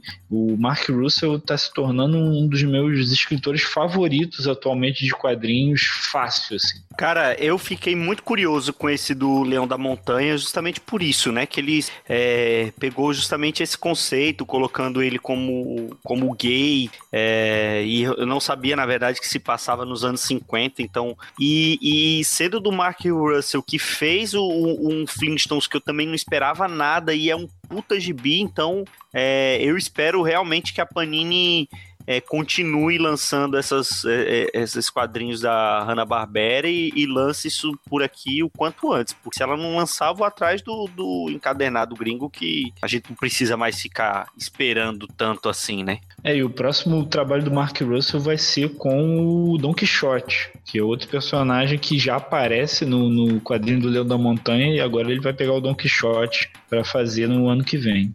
Isso, isso vai ser legal. mais, mais alguma coisa da DC? É, da DC, não, não tem mais nada não. Então já terminou suas indicações. Alguém tem mais alguma indicação? Eu tenho indicação da DC. Brincadeira. Fala. Tem alguma coisa, Dão? Só mandar esse bicho a merda, né? Depois dessa. Eu tava até esperando já, Ai, que verme.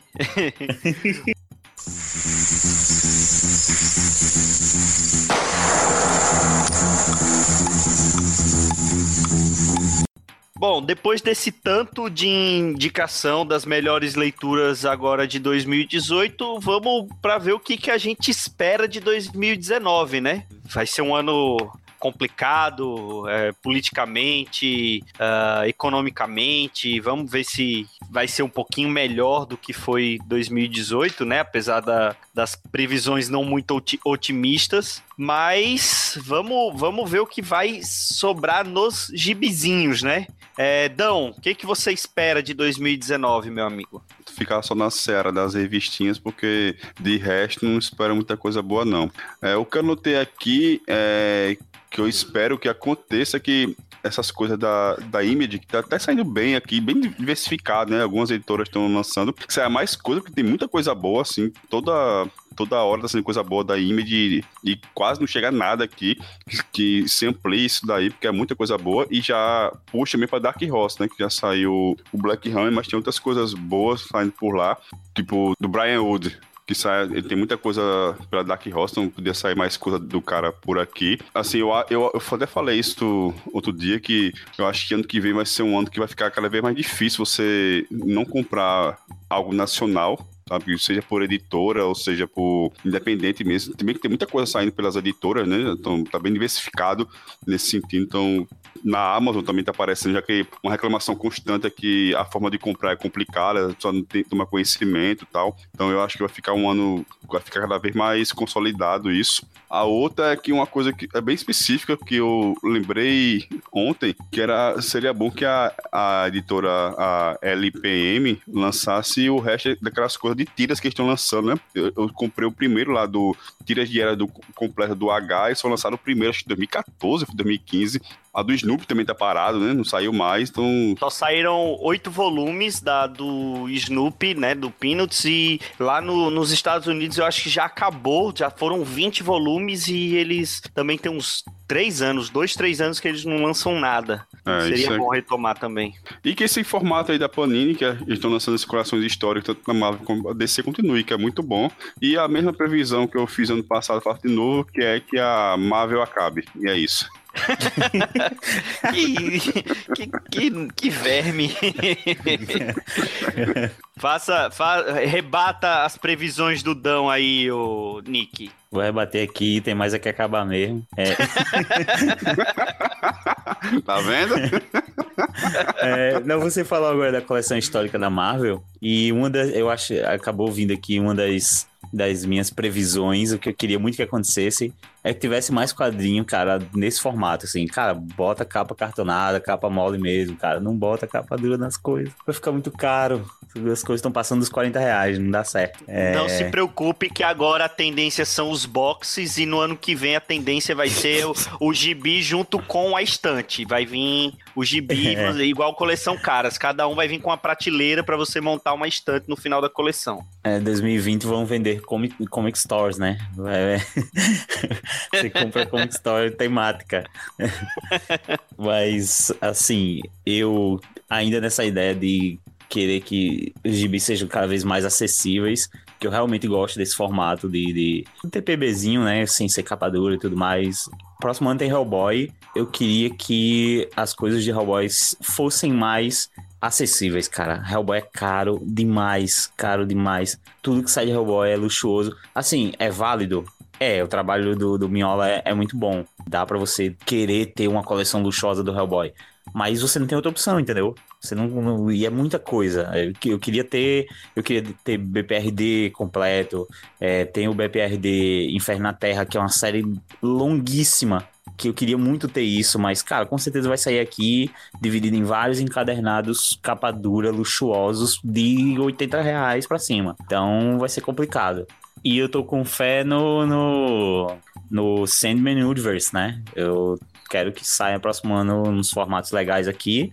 Quero acompanhar, principalmente devido ao trabalho da, da Bilks, né? A artista aí nacional que manda muito bem. Então, eu nem peguei pra ler gringo ainda, saiu lá fora e tal, mas eu não fui sacar. Vou tirar um tempo pra fazer isso. Mas quero muito que saia nos formatos interessantes aqui. E por favor, tem que sair aqui o Doom Patrol, cara, do Jerdway. Que é isso? Ah, esquece. Foi anunciado. Ah, é? Foi anunciado? É, A foi. Panini anunciou na CCXP que vai sair encadernado aqui. É, ele teve Aí que vir sim. aqui, né? É, verdade. Pois é, cara, ele teve que vir aqui apelar, né? Ele teve que vir, ele- acho que ele falou com o, o presidente da Panini aqui. Tudo da, da Young Animal, cara, tinha que sair, porque a Young Animal foi uma das melhores coisas que aconteceu na DC nos últimos anos, assim. Tudo que saiu pela Young Animal foi maravilhoso. Pois é, eu tava curtindo tanto do Doom Patrol e eu fiquei assim, na época eu fiquei, quando saiu Black Hammer também, foi uma das coisas que eu fiquei pensando, cara, quando isso vai sair aqui, né? E Black Hammer, pá, saiu, já saiu o segundo volume já, e É, mas, nada do Doom é, Patrol. mas ela é minha. É, pois é, né? Tem, é, é mais vendável. Por falar em, em, em Jerdway, né? Que vai ter aí o próximo, próximo Umbrella Academy. Também tem um trabalho do cara que eu queria ver saindo aqui, que era o Killjoys, cara. Não, não sai, não sai, né? Talvez aí com o nome dele crescendo na série, né, da Netflix, com, com Umbrella Academy e tal, é, talvez peguem mais trabalho dele pra publicar aqui. Tem até a estátua do Batman dele saindo, tá ligado? Então o cara tá ganhando certo nome. Queria muito que, que o Joy saísse, porque é uma HQ que tem uns conceitos muito legais, é bem ligado ao, ao trabalho dele na banda, né, no My Chemical Romance, e eu achei, acho bem interessante. Queria ter muito na minha coleção.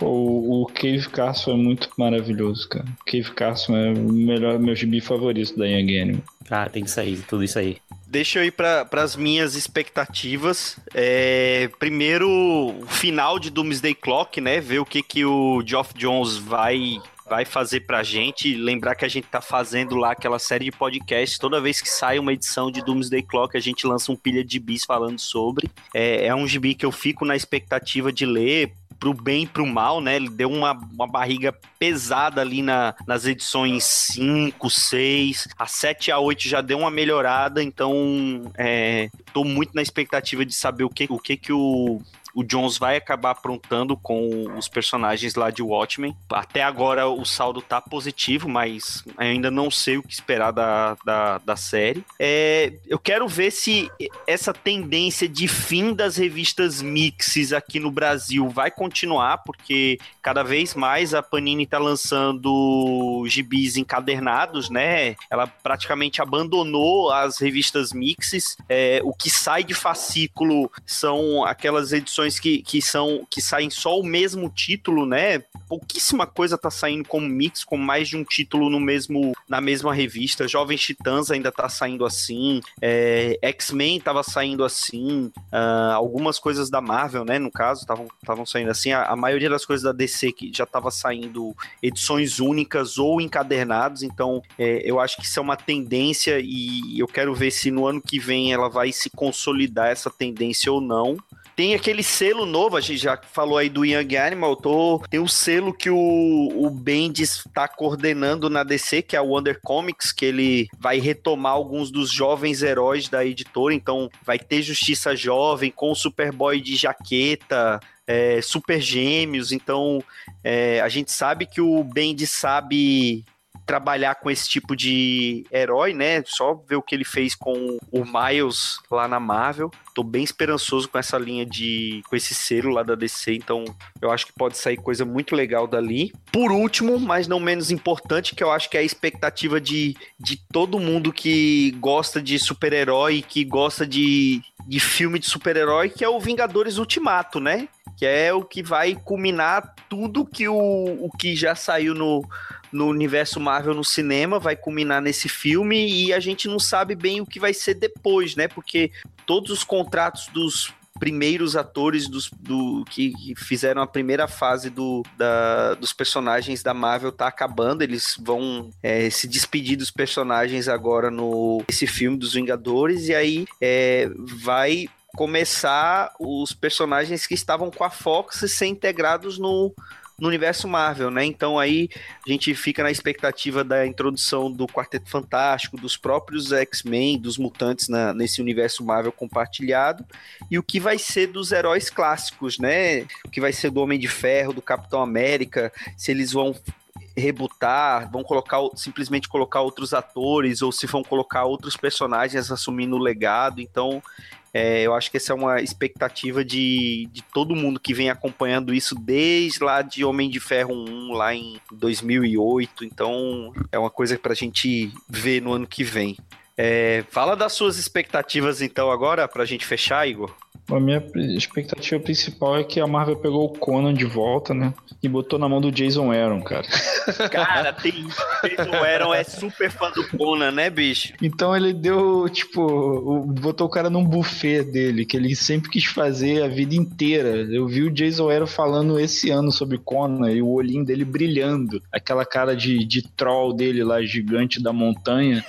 o cara parece uma criancinha falando, cara, eu vou escrever Conan. É tudo que eu sempre quis na minha vida, era escrever Conan e a Marvel tá dando na minha mão isso aí agora, eu tô muito feliz. Então não tem nada que eu espere mais do que ver o Jason Aaron escrevendo Conan, cara. O cara fez uma das melhores fases do Thor dos últimos tempos. Em posição, bota a Jane Foster, beleza, o cara matou nos peitos a Jane Foster, transformou a Jane Foster numa personagem foda pra caralho. Porra, cri... recriou mitologia, criou coisa, destruiu, botou de volta, trouxe o Odisson de volta volta. Agora pegou os Vingadores e, cara, eu nem sei. Eu achei que ia ser uma fase mega genérica. Eu tô me amarrando nele escrevendo os Vingadores. Tá muito maneiro isso que ele tá fazendo. Então o Jason Aaron é um dos caras mais valorizados atualmente nos quadrinhos e com razão, assim. O cara é vencedor de Eisner. O cara tem um passe valorizadaço, assim. Além de ser um, um escritor mega completo. Então ele pegar uma franquia tipo Conan e o investimento que a Marvel tá fazendo com Conan, se eu, se eu posso estar enganado, mas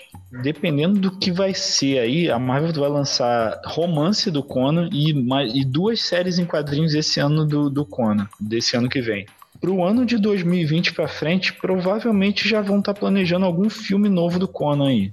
Pode anotar isso aí que é tiro e queda. Agora que a Marvel pegou os direitos do Conan de volta, o Conan vai virar uma parada gigante, cara. É só aguardar que o Conan vem com tudo, assim. E, mas, mas essa, essa retomada dos direitos da Marvel inclui também direitos de cinema ou, ou não? É, porque é tudo da Conan Properties, né? Ele, ela que licencia para alguma editora publicar, né? É, mas com o Conan é mais fácil, porque como ele não tá inserido, ele tá no universo próprio dele, pode haver um acordo entre o Marvel Studios e quem detém os direitos para eles fazerem o filme. E aí racha o, o, os lucros, assim como foi feito com a Sony, com Homem-Aranha. Então acho que não, não teria tanto problema, assim. É uma franquia muito menos problemática do que alguma coisa que tá na mão da Fox, por exemplo. Todo mundo quer ganhar dinheiro com, com esses personagens, cara. E aí você traz o Conan de volta, bota na mão do, do maior, talvez o, um dos maiores escritores em atividade atualmente, que é o Jason Aaron. Então,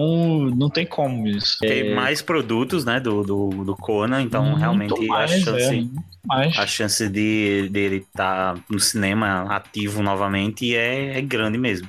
A minha outra expectativa é em relação ao o Tom King na, na, New York Comic Con ele anunciou que ele tem um terceiro projeto com o Mitch Gerards depois do Seu Milagre. Né? Ele vai, vai, deve anunciar em breve, assim, a DC falar sobre isso. Se já não anunciou aí, que deve estar saindo alguma, alguma notícia em breve sobre isso. E vai meio que fechar essa, essa trilogia que eles começaram lá no Xerife da Babilônia, passou pelo Seu Milagre e vem para um terceiro quadrinho agora, uma terceira colaboração entre os dois, assim. Então eu tô bastante bastante é, hypado para essa colaboração, porque eu gosto muito dos dois trabalhando, acho que eles têm uma sintonia maneira. E assim, a, a, o próprio editorial deixa eles livres para fazer as coisas, assim, para fazer o que eles quiserem. Então é, é, sempre uma expectativa legal sobre isso, assim. E eles é... trabalham muito bem juntos, né? É, é uma dupla muito afiada, né? Não tão prolífica assim, não teve, não, não teve tantos trabalhos publicados quanto o Brubaker e o Sean Phillips, mas trabalham também muito bem juntos. E outra coisa que já saiu até, eu tava num hype absurdo, assim, e, e atendeu o meu hype, e eu, e eu espero ter muito mais coisa desse tipo, que é o, o Lanterna Verde do Morrison, né? Que começou a ser publicado agora. Eu adorei a primeira edição, assim, eu tô...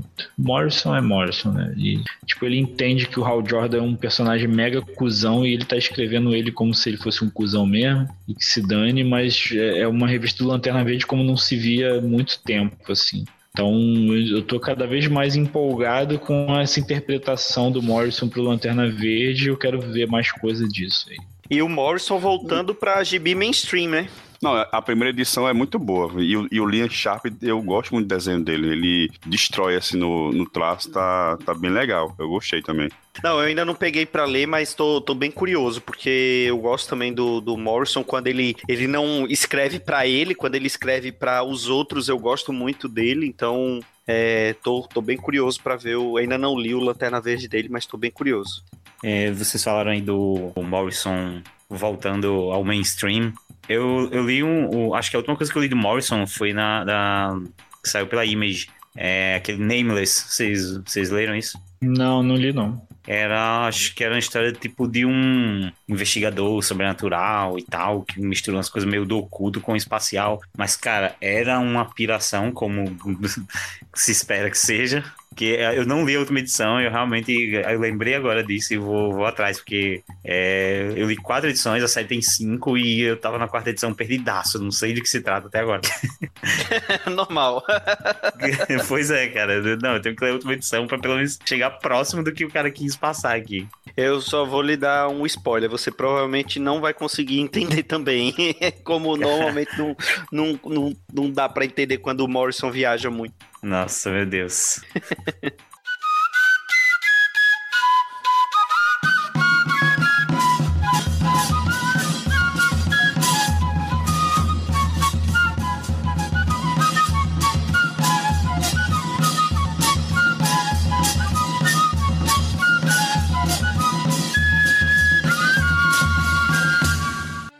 Bom, nós chegamos ao final de mais um Sete Jagunços, né? E esse foi um ano bem complicado, tanto para o site como para o podcast, né? Que acabou cobrando o preço nesse segundo semestre de 2018, quando a gente teve um, um hiato bem grande na publicação do Sete Jagunços, a gente continuou com o Pilha, mas a gente espera que agora em 2019 a gente consiga regularizar e voltar a ter uma periodicidade legal é, do Sete Jagunços também.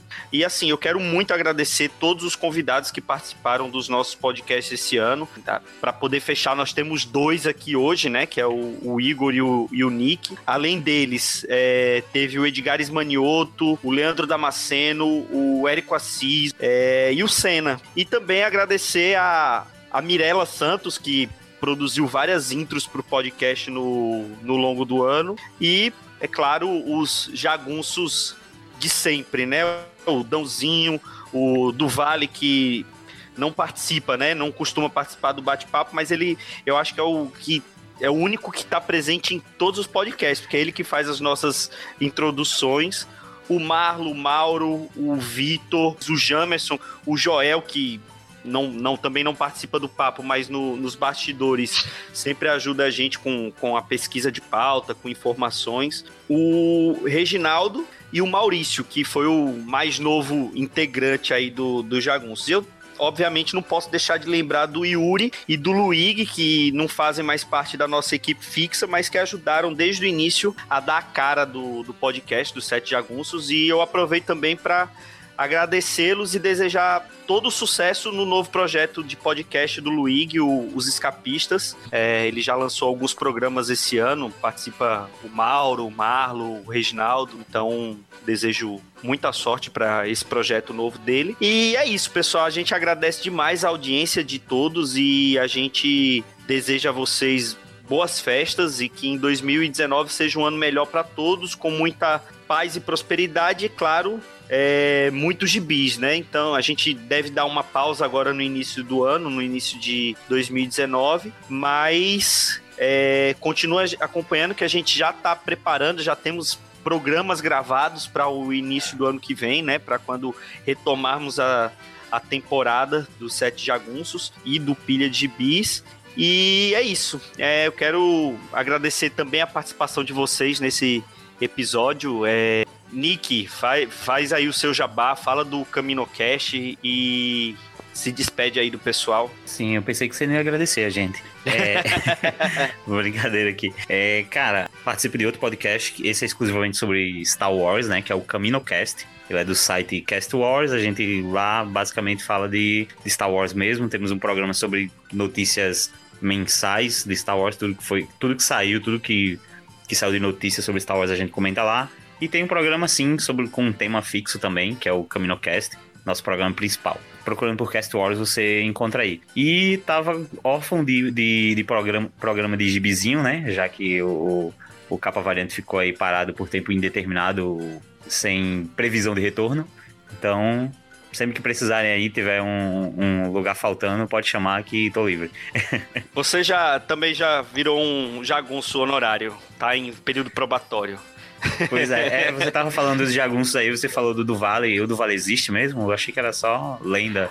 Rapaz, dizem, o Regi já encontrou com ele pessoalmente, e se não foi uma alucinação do Reginaldo, é, ele existe. Ah, eu, eu, achei que, eu achei que ele era um bot no Twitter só. Porque... Igor, faz aí seu, seu jabá. Jabá Mega Master.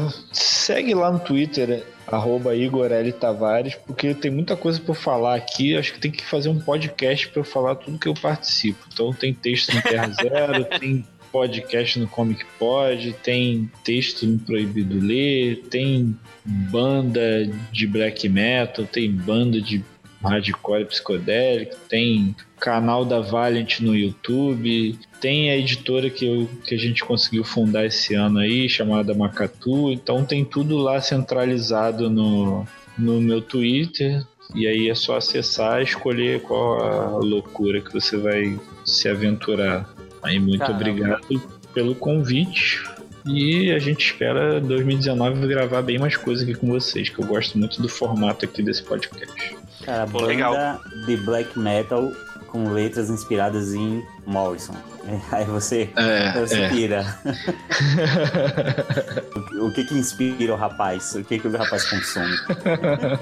E o, o convite já está feito. Você também é um jagunço honorário. A gente vai comprar seu passe lá do, do Terra Zero, do Comic Pod. A gente vai, vai dar um, um balão no, no pub, no Morcelli. E você vai.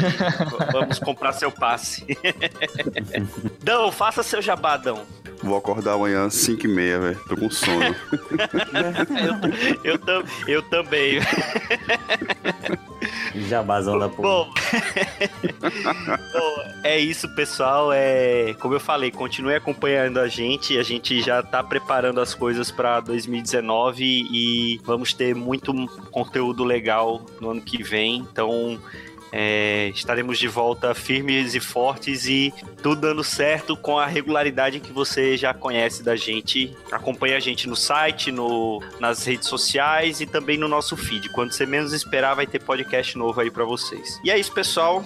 É, esse foi mais um Sete Jagunços. Até o próximo programa. Um grande abraço e tchau.